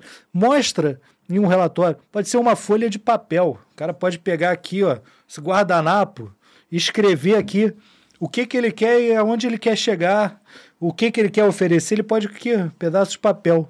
Só que, para isso, é só passar a informação que você, do que você quer, do que, aonde você quer chegar, quem você é. A pessoa precisa entender quem você é. Entendeu? Pô, quem é esse cara que está aqui? Porque vamos lá, onde você for e as pessoas não te conhecem, cara, a primeira pergunta é: o que, que esse cara está fazendo aqui? Quem é você, meu irmão? O que, que você quer comigo? Você quer pedir emprego? É isso? Não tem. Resposta é não tem. Aí, pô, você vai falar: não, não é isso. Eu quero te oferecer um negócio. Eu quero te oferecer um serviço. Eu quero, é, eu quero te oferecer uma oportunidade de fazer esse tipo de coisa. Ou então, não. Cara, eu não quero emprego, mas eu quero ter uma oportunidade de conhecer como funciona o futebol. Eu só quero acompanhar os treinos, só quero ver como é que é para poder entrar no futebol. Meu sonho tal. Beleza. Mas passe o que você é e o que você quer. É só isso. Entendeu? É muito simples. Agora, pô, Pedro, vou fazer uma apresentação bonitona no PowerPoint, vou usar o Canva para fazer um negócio foda. Cara, legal. Legal que você faça isso. Mas o principal não está aí. O principal está em você e como você vai se apresentar a alguém e falando que você tem interesse. E não se assuste quando a porta fechar. Porque vai fechar, pode O normal é fechar. O normal é fechar. Podem fechar 30. Tente abrir a 31 primeira. Porque é assim que funciona. É assim que funciona. Não só para quem não é do futebol, para quem é do futebol, porra, o cara tá sem trabalho, normal. Cara, pô, tô sem emprego, quero trabalhar. Aí, pô, tu vai lá, bate no clube, pô, e aí, cara, pô, tô saí do clube e tal, não sei o quê. Meu irmão, a maioria vai falar, pô, legal, cara, pô, minha mãe tu, pô, gente boa e tal, mas, pô, aqui não tem nada não. Normal é que não tenha. E é normal, não tem, irmão. E aí o que, que tu vai fazer? Vai parar? Vai desistir? Não. Tenta o próximo. Tenta até alguém querer você. É isso. Entendeu? Mas a questão do se apresentar, vou montar para vocês umas dicas aí, vou, vou dar uma, uns conselhos para vocês, montar. Não, não quero fazer modelinho, não, formatinho. Não, Pedrão, aqui, ó, tem que ter isso aqui. Não, tem que ter você. O que tem que ter é você. Esse é o principal. Mas pode deixar montar um modelinho para vocês de como se apresentarem em um clube de futebol. Perguntas? Cara, eu tenho mais algumas, mas eu vou pegar. São, a gente tá 2h53 já. Hã? 3 e 1 o quê? 3 horas e 1. Ah, é. é tá bom, tá bom. Eu vou. Eu vou parar com a minha eu vou, vou encerrar o nosso papo aqui para dar aquele gosto de. Até pra gente pô, poder. Quero mais. É, até pra gente poder fazer um anúncio na próxima semana de, de uma tá. novidade maneira que a gente vai fazer. É. Te agradecer, porra, Ué. demais. Pô, foi um papo para sábado de manhã que a gente. Foi a primeira vez que, eu, é. que a gente fez um bate-papo aqui no sábado de manhã. Foi foda. Eu acho que mais foda ainda vai ser fazer um bate-papo desse à noite. Acho que vai ser maneiríssimo. É, a gente vai aproximar pessoas aí. Pô, acho que o pessoal da Mangueira aqui, é, a gente vai ter, vai ter liga lá. É, boas oportunidades com saem dessa forma, como você está falando, Sim. bate 30 vezes, na 31 vai, vai abrir. Então a gente talvez tenha, esteja aqui na 31 primeira. É, batemos em algumas portas aqui, as portas se abriram. É, pelo menos umas duas ou três portas aqui se abriram. É, vamos, vamos fazer girar o negócio. Acho que a gente cumpriu de alguma forma o princípio da conversa. A minha primeira palavra foi que a gente possa aqui é, tá abrindo o, talvez a janela de, de oportunidade para algumas pessoas. Eu não fazia ideia do que eu ia ouvir aqui hoje. É, achei que a gente ia enveredar para outro caminho. Porra, foi uma conversa maneira, um papo descontraído, a gente se divertiu, mas eu aprendi, tem muita gente aqui que aprendeu e que muita gente vai aprender. Te agradecer, porra, demais pela, pela aula agora de manhã. É... Você já está convidado, obviamente, mas a gente vai anunciar coisas muito maiores do que um simples convite na, na, ao longo da semana aí. Eu vou usar o Didático Cast só para anunciar. E você também vai, vai, vai abrir o teu, teu Instagram, porque agora tu tá marcado em porrada de foto aí. Pode adicionar, pode adicionar. E adiciona o Cia Curso Futebol, hein? Cia Curso de Futebol. Pessoal, não também. perca, hein? Arroba Cia Curso Futebol, propaganda aí. Isso, Cia Curso de Futebol, a gente vai colocar aqui, pessoal, daqui a pouquinho. É... Imediatamente acabou aqui, todo vídeo fica disponível para você assistir. Daqui um bocadinho fica disponível Spotify, Deezer, todas as plataformas de áudio vão ficar disponíveis e aí você pode cortar, é, você pode baixar os áudio livremente. Pessoal de corte aí, putz, à vontade, pode baixar, pode fazer os cortes e distribuir aqui porque rendeu pra caramba. E aí você manda a tua, o teu, o teu recado final aí nesse papo. para a gente poder finalizar. Bruno, cara, que prazer estar aqui falando de futebol com você. Sou apaixonado por falar de futebol, sentar numa mesa e a gente trocar ideia, de falar como é que é, porque muita gente não sabe como é lá dentro, como é como as coisas funcionam. E eu acho que tem que ser claro, assim, acho que não tem que ser, não, esconder o jogo. Não tem, a gente fala o que acontece. E para mim foi muito bom, foi muito prazeroso estar aqui com você hoje. Obrigado pelo convite. E, cara, vamos lá, porque vem mais por aí, vem coisa boa por aí, a gente está preparado para o que der e vier. Beleza.